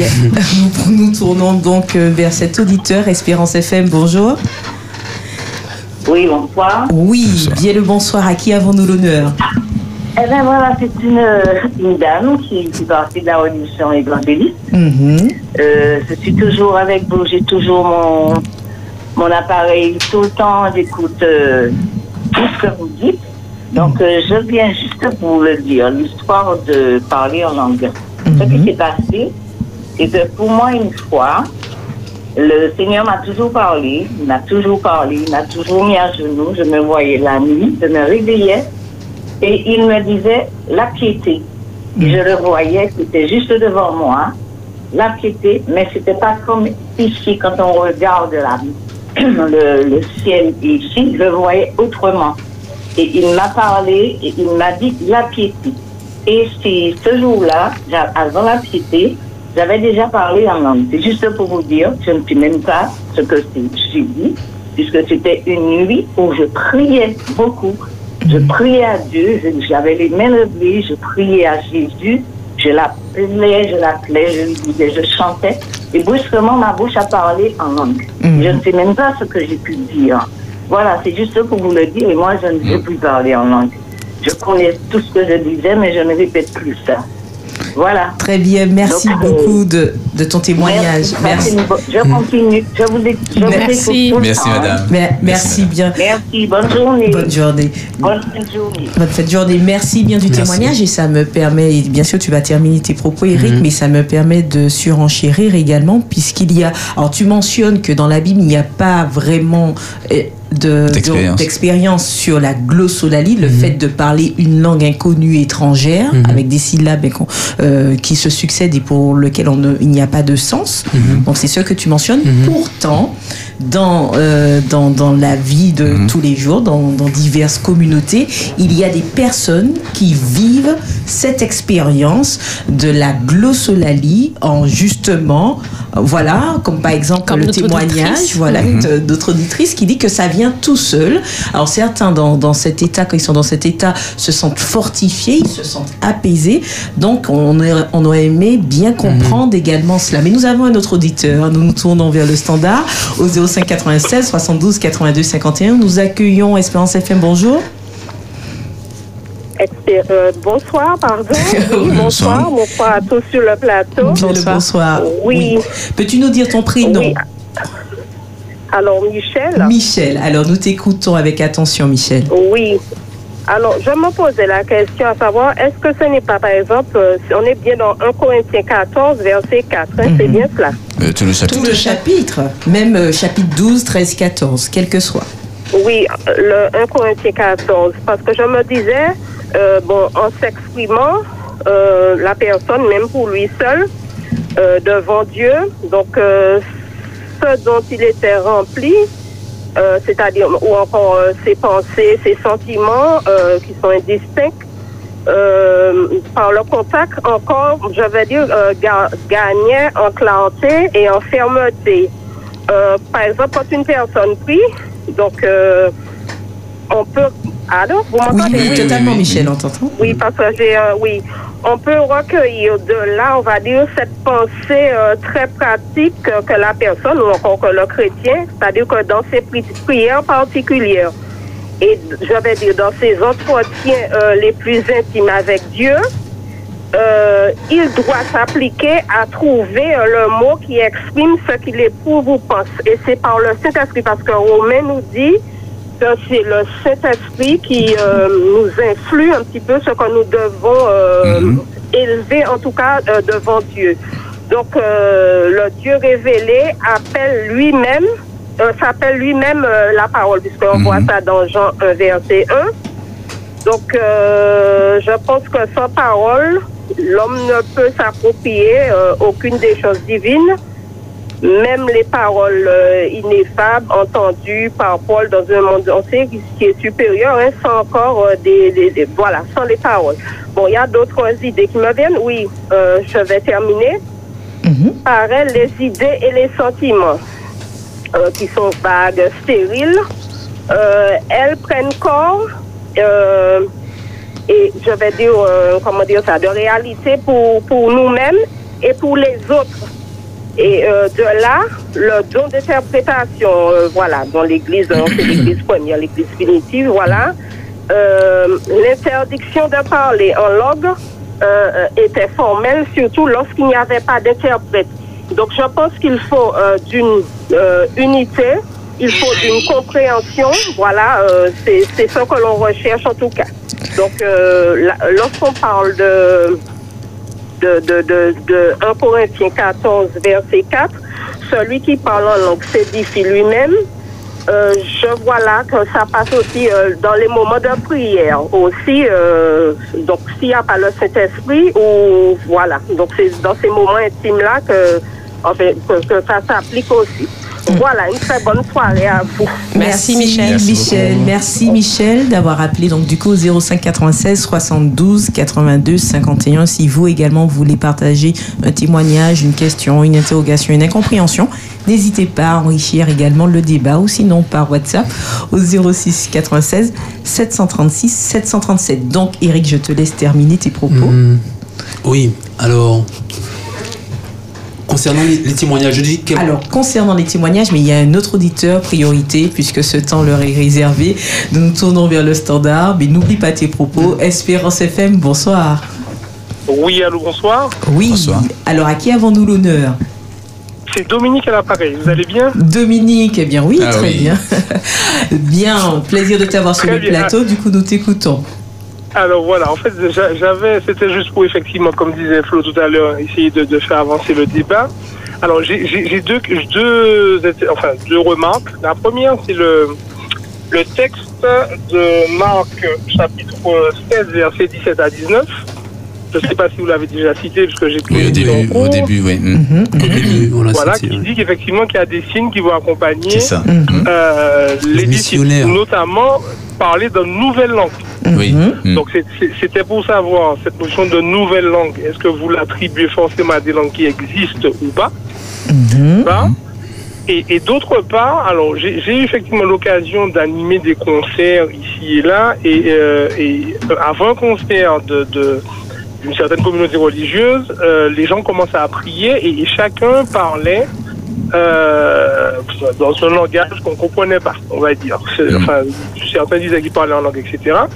Et euh, au final, ça, ça faisait quelque chose d'assez, je veux je dis pas cacophonique, mais c'était pas forcément évident à comprendre ce qui se passait. Et ça a même effrayé des enfants d'ailleurs qui, qui passaient par là. Et, et je me suis interrogé sur la finalité, c'est-à-dire quand tout le monde se met effectivement à parler en langue, la finalité, c'est quoi en fait? C'est-à-dire, ça, ça édifie qui? Alors apparemment, il s'adresse à Dieu directement, je veux bien l'entendre, mais moi c'est sur la finalité. Et en fait, comment euh, associer le texte de Marc avec ceux effectivement qui, qui s'accrochent à ce texte-là pour justifier même j'ai envie de dire euh, le, le baptême du Saint-Esprit? Moi j'ai discuté avec des gens qui m'ont dit que tant qu'ils parlent pas en langue, ça veut dire qu'ils n'ont pas reçu le Saint-Esprit. Et, et, et c'est comment faire un petit peu, j'ai envie de dire, euh, une synthèse par rapport à, à 1 Corinthiens 14, mais surtout le, le- le texte de Marc 16, que certains prennent comme justification du baptême du Saint-Esprit. Voilà, c'était un peu les observations que je voulais partager avec vous dans le cadre de la réflexion, que je trouve très intéressante et très enrichissante. Très Merci. Merci Dominique. Merci, Dominique. Merci, bonne continuation, au revoir. Merci. Merci. Donc, Dominique, d'avoir réagi. Oui, il y a effusion sur le plateau, mais nous laissons J'essaie de- de Eric finir. terminer ses manifestations de- Voilà, Eric. Alors c'est vrai que sur les témoignages, il n'y a pas forcément grand-chose à dire parce que chacun vit une expérience et en témoigne et nous ne pouvons que respecter cela.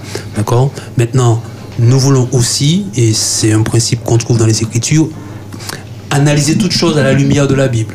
Et, et finalement, euh, voilà, s'attacher à l'enseignement biblique qui éclaire nos expériences et qui nous guide finalement. Donc si je- on revient à 1 Corinthiens 14, j'insiste pour dire que le, le langage de Paul est polémique. Il exagère les choses. Il va, il va, il va jeter son corps au feu. Euh, il, il va connaître tous les, les mystères de la science, etc. C'est ce qu'il dit au, verset, au chapitre 13. Donc, il est dans une exagération dans le but d'interpeller les Corinthiens sur une dérive. Mais si on reste uniquement sur au Corinthiens 14, au verset 10, il parle des langues qui sont dans le monde. Au verset 21, donc on est dans le contexte. Au verset 21, il cite Ésaïe 28.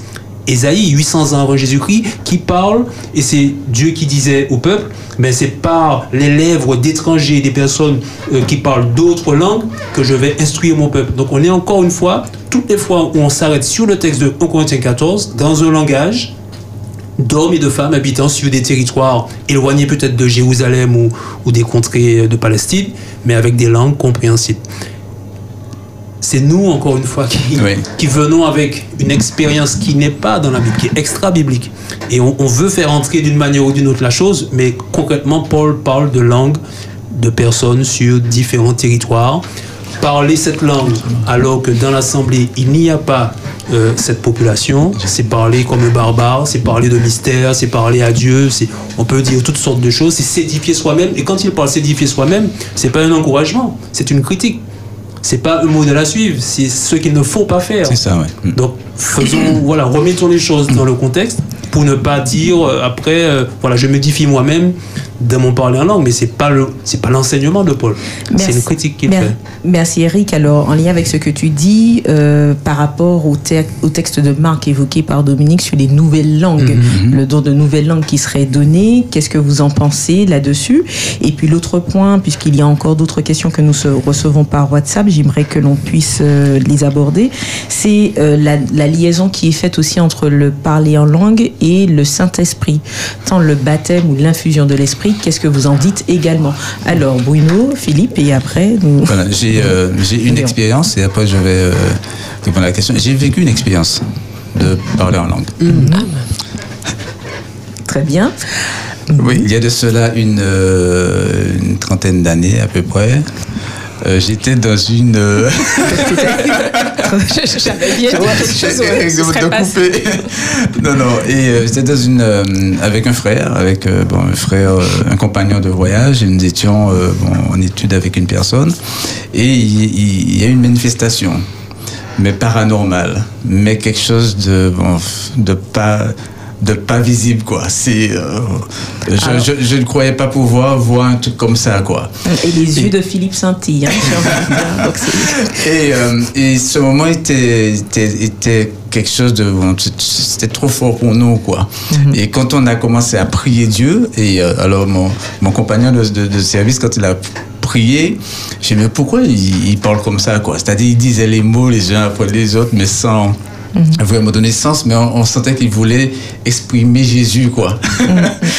mais dans, le, dans, le, dans le, la manière de dire, c'était vraiment... euh, Décousu. décousu. Et quand moi-même, j'ai, puisque bon, la chose prenait de, de l'ampleur devant nous, et quand moi-même j'ai commencé à prier, j'étais dans une très forte bon, émotion, quoi. Et c'était, bon, c'était très fort. Et c'est vrai, quand je parlais, je disais des, des mots, mais bon, tout ce que je voulais dire, c'était, euh, c'était Jésus. Bon, on était, on était jeunes, on était. Et, et c'est, et c'est vrai que. Donc, tu comprenais pas non plus ton langage. Je, comp- je comprenais à peine mon langage, mais je voulais en tout cas dire. Donc je, je ne dirais pas que j'ai parlé en langue, mais c'était fortement lié à une, une forte émotion que Non, je. la que paix fait au là. Tu dis La paix fait au déballer. Exactement. Non, mais c'est- non, mais c'est- non, mais c'est- non, mais c'était- ça. Non, mais c'était ça. Mais si tu veux, c'était comme des mots. Euh, que bon, c'était nos mots dans notre, langage, mais au moment, vu ce que je vivais, ce qu'on vivait, bon, on l'a exprimé. Bon, donc pour moi, ce n'est pas bon parler en langue, mais comme Bruno a dit, la paix fait nous Oui. euh, déballer. mais pour euh, pour revenir à quelque chose de de de, de plus euh, comment dirais-je bon, je dirais pas Dans le sujet. dans le sujet. Dans Ésaïe chapitre 6, Jésus, euh, en fait Dieu, euh, il dit euh, à Ésaïe, qui enverrai-je? Moi, il lui montre une vision et tout, il dit, qui enverrai-je et qui parlera pour nous? D'accord? Euh, Qui sera notre porte-parole? On le voit dans d'autres versions, qui sera notre porte-parole. En fait, on voit bien que Dieu, bon, à travers chacun de nous, il veut s'exprimer, il veut te donner un message, il veut te dire quelque chose. Mais quand il dit qui parlera pour nous, qui marchera pour nous, qui sera notre porte-parole, quand tu es dans la dynamique de Marc 16, tu es dans le cadre de la mission, dans la transmission d'un message de Dieu, de ce Dieu qui sauve, de ce Dieu qui a donné sa vie, etc. Et ce que Dieu dit. Il dit, eh bien, celui qui croit sera baptisé sera sauvé, etc. Et voilà les signes qui accompagneront. Et le Seigneur travaillait avec eux. Donc, on voit bien que c'est dans le cadre d'une mission, le cadre d'un partage. Donc là, le, de parler de d'autres langues, de nouvelles langues, c'est bien pour annoncer quelque chose, pour dire un message qui est euh, compréhensible pour celui qui l'entend. Je veux peut-être juste dire quelques aspects méthodologiques qui- qu'on peut appliquer à n'importe quel sujet de la Bible. Euh, Bruno l'a cité tout à l'heure, hein, le texte dans son contexte. C'est fondamental parce qu'en dehors du contexte, Mhm. on peut vite euh, partir dans toutes les directions. Et pour reprendre le texte de Marc, chapitre 16, verset 17, voilà, on parle des nouvelles langues, c'est l'auditeur, c'est Dominique qui, voilà, qui demandait. Mais si on remonte deux versets plus haut, verset 15, c'est Jésus, le maître de mission. Il dit Allez par tout le monde et prêchez la bonne nouvelle à toute la création. Mais ce sont des Galiléens. Ils n'ont pas la maîtrise. Par tout le monde Mais oui, comment vont-ils faire? Donc ils sont plutôt paralysés. D'ailleurs, Jésus les trouve encore enfermés dans la chambre à haute. Là, ils ont peur. Donc, pour lever et renverser les barrières, il faut une qualification spéciale, le don du Saint-Esprit, qui, le cas échéant, va donner la capacité de, parler la langue maternelle des individus. Et là, l'évangile pourra être prêché au monde entier. Sans ça, on ne peut pas prêcher au monde entier sans euh, cette capacité de parler les langues des territoires. Et donc, dans le contexte, on voit un contexte missionnaire avec une mission qui concerne le monde entier, mission universelle. Alors oui, le don des langues est ici tout à fait approprié. Les nouvelles langues sont celles que les apôtres ne connaissaient pas, tout simplement. Alors, par rapport à, à cet aspect de la langue néanmoins qui peut être comprise et qui peut être aussi traduite, euh, nous avons cette question de l'auditeur. Si le problème est la traduction du parler en langue, ce n'est pas un problème si je vous dis que Dieu me révèle la traduction des paroles incompréhensibles euh, et qui sonnent bizarrement que je prononce dans ma louange et dans mes prédications. Si je traduis aux autres mon parler en langue, est-ce que cela vous convient mieux? Eh bien, en fait, quand on parle de glossolalie, ceux, ceux qui, le, ceux qui le pratiquent, ils disent qu'ils ne, ils ne- eux-mêmes ne comprennent pas. Oui, mais c'est qu'il y a. Ils, donc, ils ne, com- ils ne- ils ne comprennent pas comment interpréter ce qu'on ne comprend pas. Et euh, Mais c'est qu'il y a le don d'interprétation. Il y a ceux qui ont le don. Alors, dans certaines communautés, communautés hein, il y a certaines personnes qui ont le don du parler en langue, donc l'osolali, que- puisque par rapport à ce que l'on a dit sur les écrits bibliques, on est dans la xénolalie, d'accord, où on parle des langues euh, étrangères euh, connues dans la Bible. Oui, oui. Comme on a vu euh, précédemment, dans les expériences de communauté, certaines personnes plus sont dans une dans la glossolalie, c'est-à-dire ils parlent d'une langue, une langue étrangère qui est incompréhensible et euh, c'est une succession de syllabes. Je répète pour Oui, que les nouveaux ça. auditeurs puissent savoir. Maintenant, euh, dans, dans ce cas, par Mais rapport à cas, l'auditeur qui euh, envoie cette question, c'est que cette personne a la capacité, il y a, parce que dans certaines communautés, il y a le don de langue par glossolalie, mais aussi le don d'interprétation, où soit une autre personne de l'assemblée peut interpréter ce qu'une personne a- a- vient de dire à l'assemblée, ou sinon, quelquefois, comme dit cet auditeur qui a envoyé ce message, il est en capacité d'interpréter ce qu'il a énoncé avant à l'assemblée. Alors, qu'en dites-vous? Alors, ouais, vas-y. Euh, oui, euh, en fait, euh, si cet après-midi, je, je suis en train de vous parler là, j'avais commencé par le dire en anglais.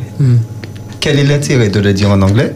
Et après de traduire ce que je viens de dire en anglais, de vous le redire en français. Ça, c'est première, première chose.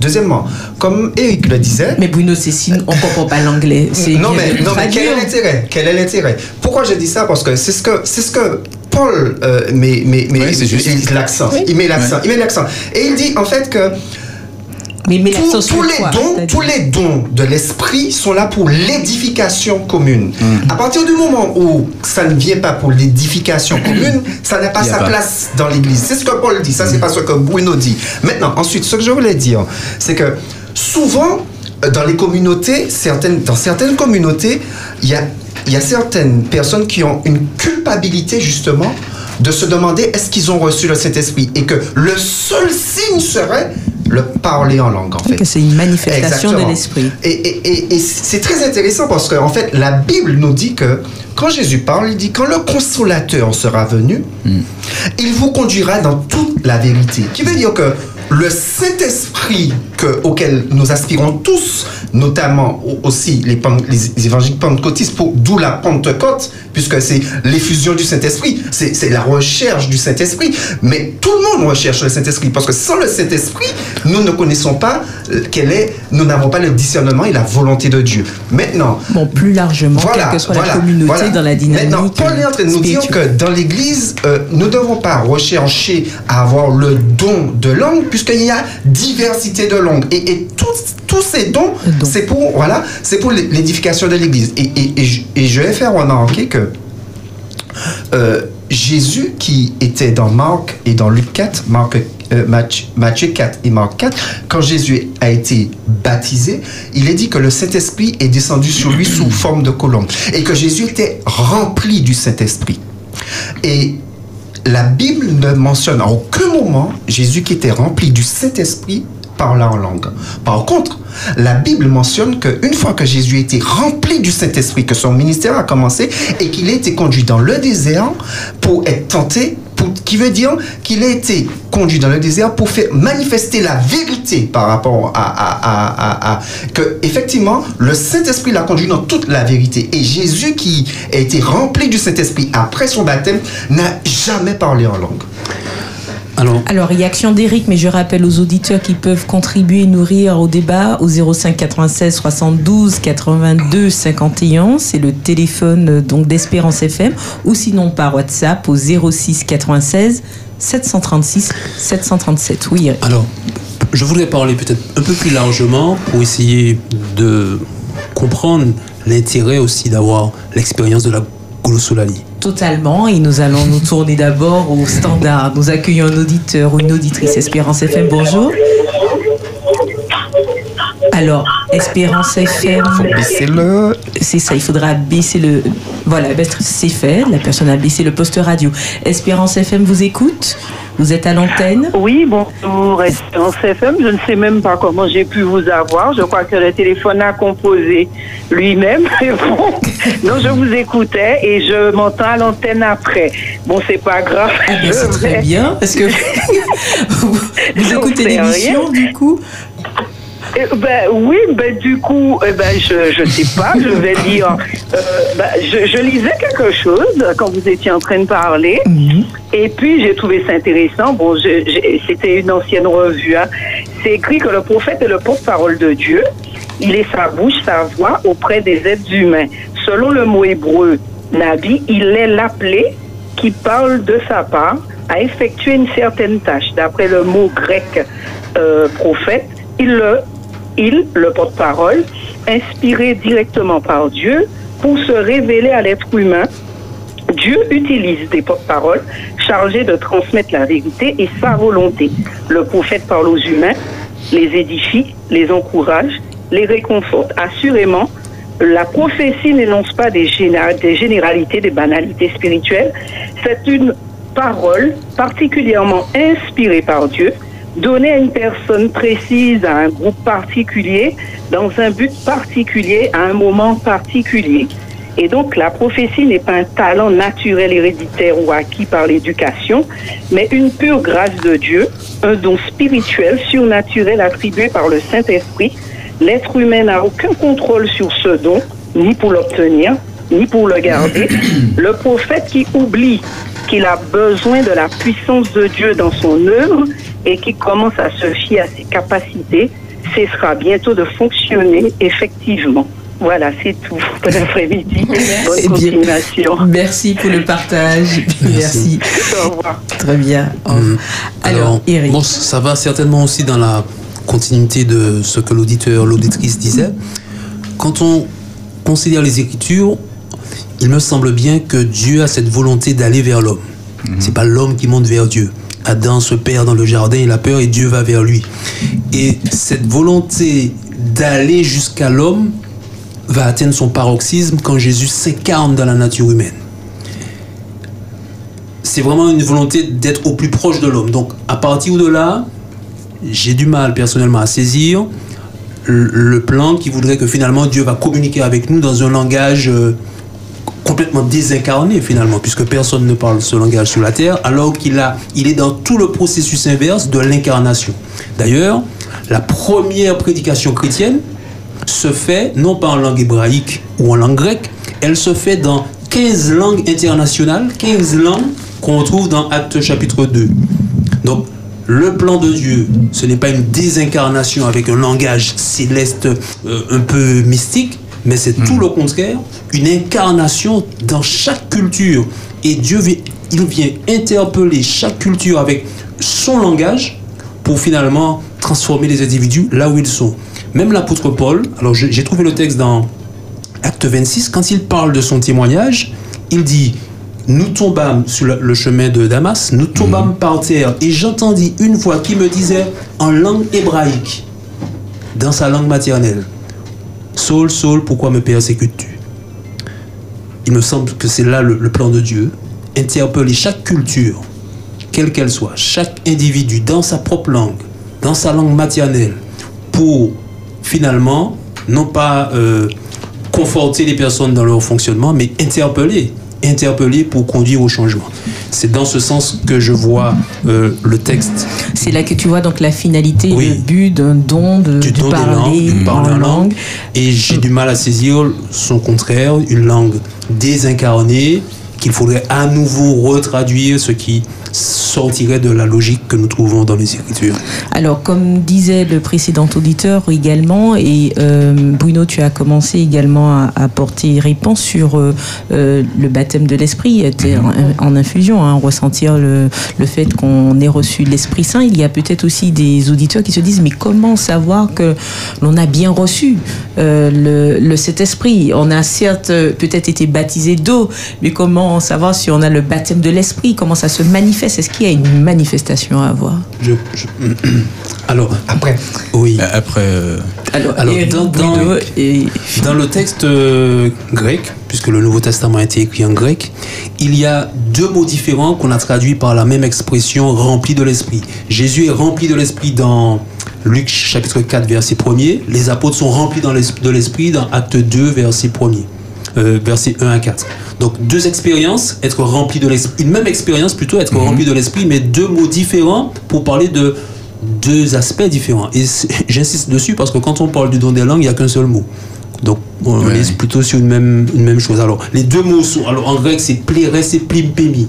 Alors c'est plérès, c'est l'idée d'un réservoir qui se remplit lentement, doucement, mais sûrement. Un flux euh, habituel, continuel continu, calme et paisible. Et d'ailleurs, quand on lit euh, Luc 4, verset 1er, Jésus, rempli de l'Esprit, revient du Jourdain et il est conduit par l'Esprit. Donc être rempli de l'Esprit, c'est être habituellement gouverné par le Saint-Esprit, conduit par Dieu et ayant un contact habituel avec lui pour nous laisser inspirer par lui. C'est ça. L'autre expérience, la deuxième, les actes des apôtres, Pim Plémi, l'idée, l'image renvoie à un torrent de boue qui dévale une colline et qui emporte tout sous son passage. Et les apôtres, acte 2, il y a la Pentecôte, une multiplicité de nationalités, il y a une barrière, la barrière des langues, que le don du Saint-Esprit, ces hommes-là remplis de l'Esprit vont renverser grâce à leur capacité à parler des langues étrangères sans les avoir apprises, saisissant l'occasion de la fête de la Pentecôte. Toutes ces, toutes ces personnes allaient bientôt rentrer dans leur territoire, mais avec une semence, celle de l'Évangile. Donc, il y a cette particularité de l'esprit qui nous qualifie à un instant T pour renverser une barrière présente euh, qu'on ne pourrait pas maîtriser, qu'on qu'on ne pourrait pas renverser sans son aide. Donc c'est une action particulière, mais il y a aussi le fait d'être rempli de l'esprit tout simplement par une habitude de fréquentation de Dieu, de gouvernance que Dieu a dans nos vies et qu'on accepte pour se laisser conduire. Et toujours dans la même, euh, la- la même dynamique, euh, et on revient encore euh, bon, au contexte de, bon, du partage. Parce que bon, Jésus, quand il a fait la promesse aux disciples, euh, avant son départ, c'était ses dernières paroles. Euh, vous recevrez une puissance, le Saint-Esprit survenant sur vous et vous serez mes témoins. Donc on est bien en partage, on est en euh, voilà, c'est on transmet quelque chose. Euh, et c'est bon, c'est fondamental de, de le retenir. D'autre part, Jésus, il le dira dans Jean chapitre 16, quand le consolateur sera venu, il vous conduira dans toute la vérité et il dit, il me glorifiera. C'est-à-dire que euh, le, Saint-Esprit que nous avons reçu, eh bien, dans nos vies, sert à glorifier le Christ. Euh, à aucun moment nous. Donc, à aucun moment je suis en relation avec euh, bon, Dieu, mais détaché de la bénédiction pour, euh, pour l'autre, hein, pour les autres. Et c'est là la volonté de Dieu, je crois, de, euh, ben, de, remplir chacun de nous pour que nous soyons en lien avec les autres et en bénédiction pour, pour, les autres et, ainsi glorifier, glorifier le Seigneur. Oui, par rapport à la question de l'auditeur qui disait ben, comment savoir si on est rempli du Saint-Esprit, si voilà, et, c'est très important de savoir quel est le rôle du Saint-Esprit, et notamment Jean 16 nous dit quel est le rôle du Saint-Esprit en, détail. Mais je voulais revenir sur le, fait de faire attention qu'on ne puisse pas baser euh, le fait d'avoir le Saint-Esprit ou de la présence du Saint-Esprit sur des miracles en fait. Je vais partager avec vous Matthieu 7 vers- à partir du verset 20 qui dit c'est donc à leurs fruits que vous les reconnaîtrez. 21. Ceux qui me disent Seigneur Seigneur n'entreront pas tous dans le royaume des cieux, mais celui-là seul qui fait la volonté de mon Père qui est dans les cieux. Plusieurs me diront en ce jour-là, Seigneur, Seigneur, n'avons-nous pas prophétisé par ton nom? N'avons-nous pas chassé des démons par ton nom? N'avons-nous pas fait beaucoup de miracles par ton nom? Certainement parlé en langue en ton nom.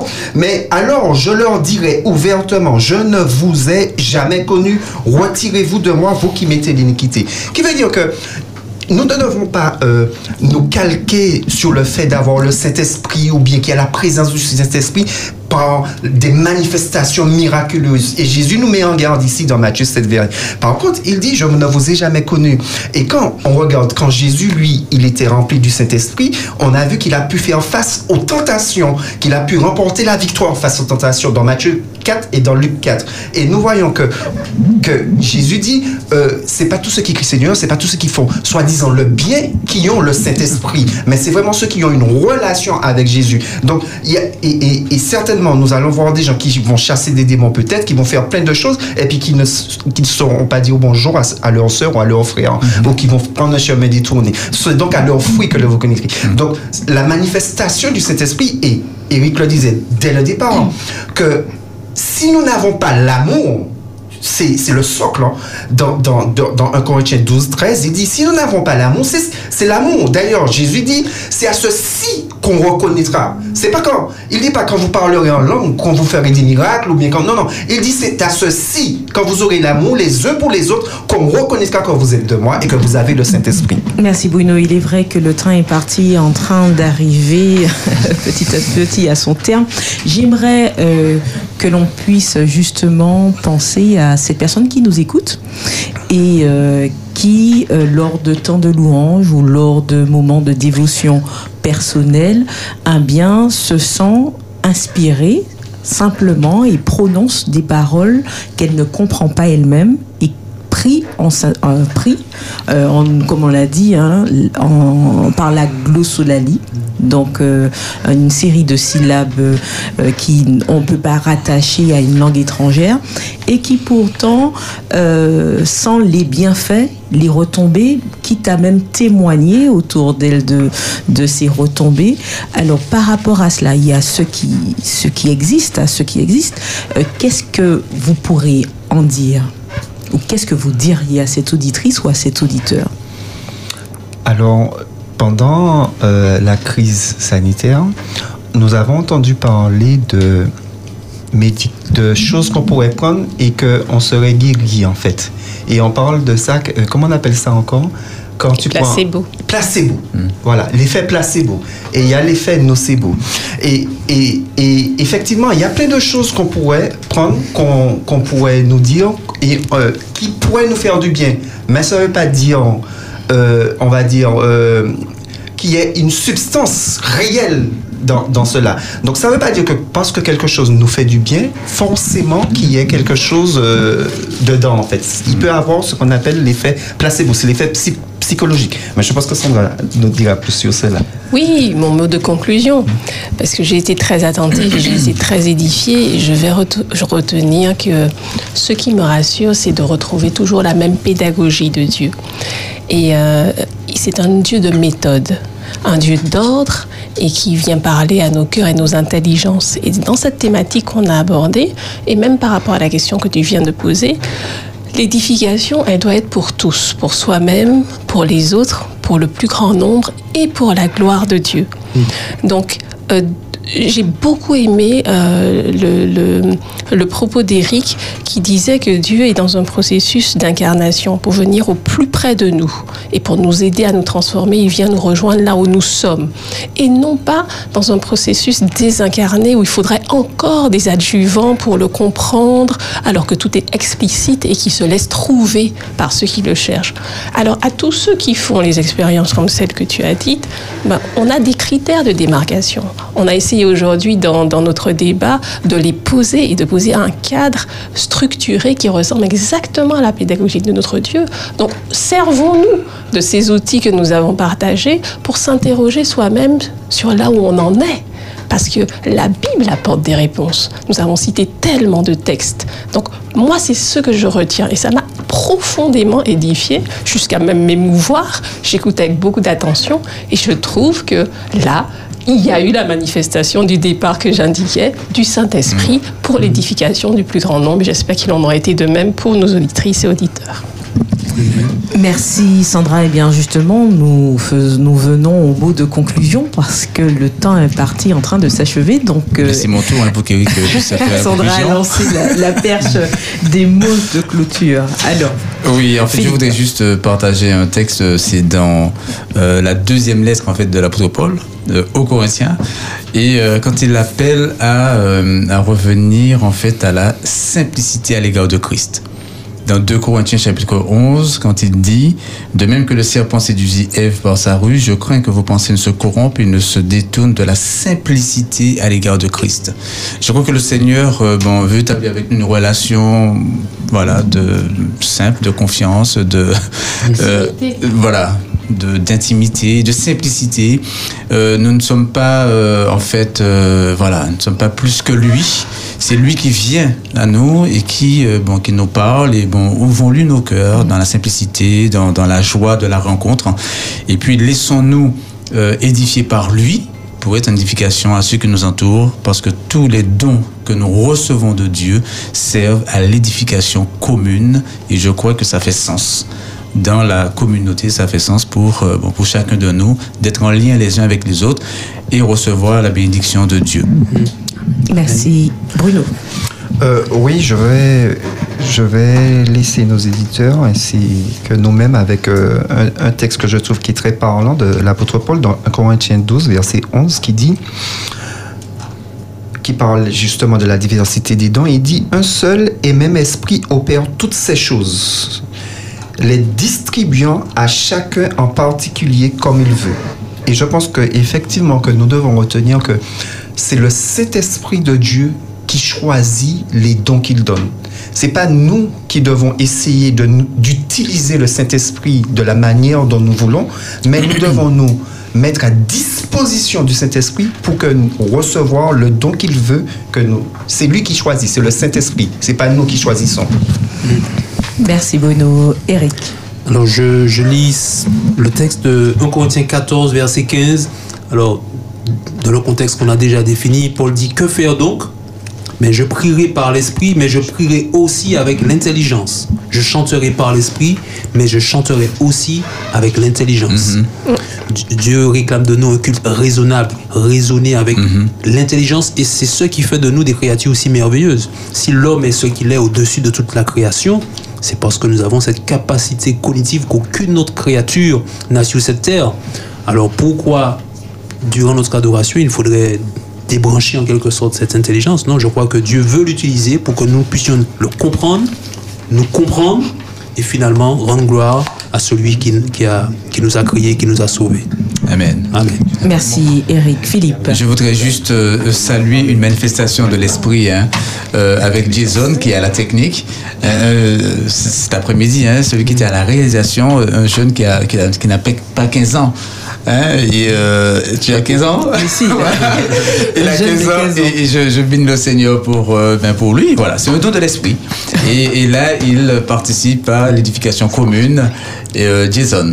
Et il a Bravo, mené Jason. de manière extraordinaire l'émission cet après-midi. Merci, pour cette belle réalisation, Jason. Que le Seigneur continue à te bénir, à te fortifier. Et d'ailleurs, il nous a montré euh, aux autres, à nous autres techniciens également, des choses sur, euh, Sur la à découvrir sur la console. Merci beaucoup, Jason. Une main de Merci. chef. Ah bien ouais, heureusement qu'il y a du sang frais. hein.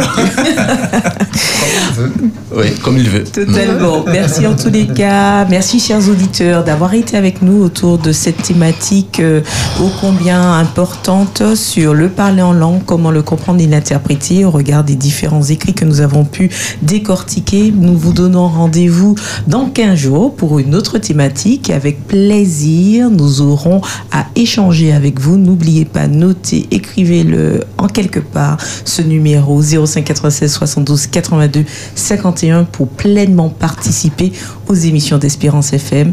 Bientôt, nous vous reverrons avec Jason très certainement à la technique, n'est-ce pas? Nous faisons déjà appel à lui, mais là, nous le saurons bientôt. Au plaisir et bonne fin de sabbat à tous. À bientôt.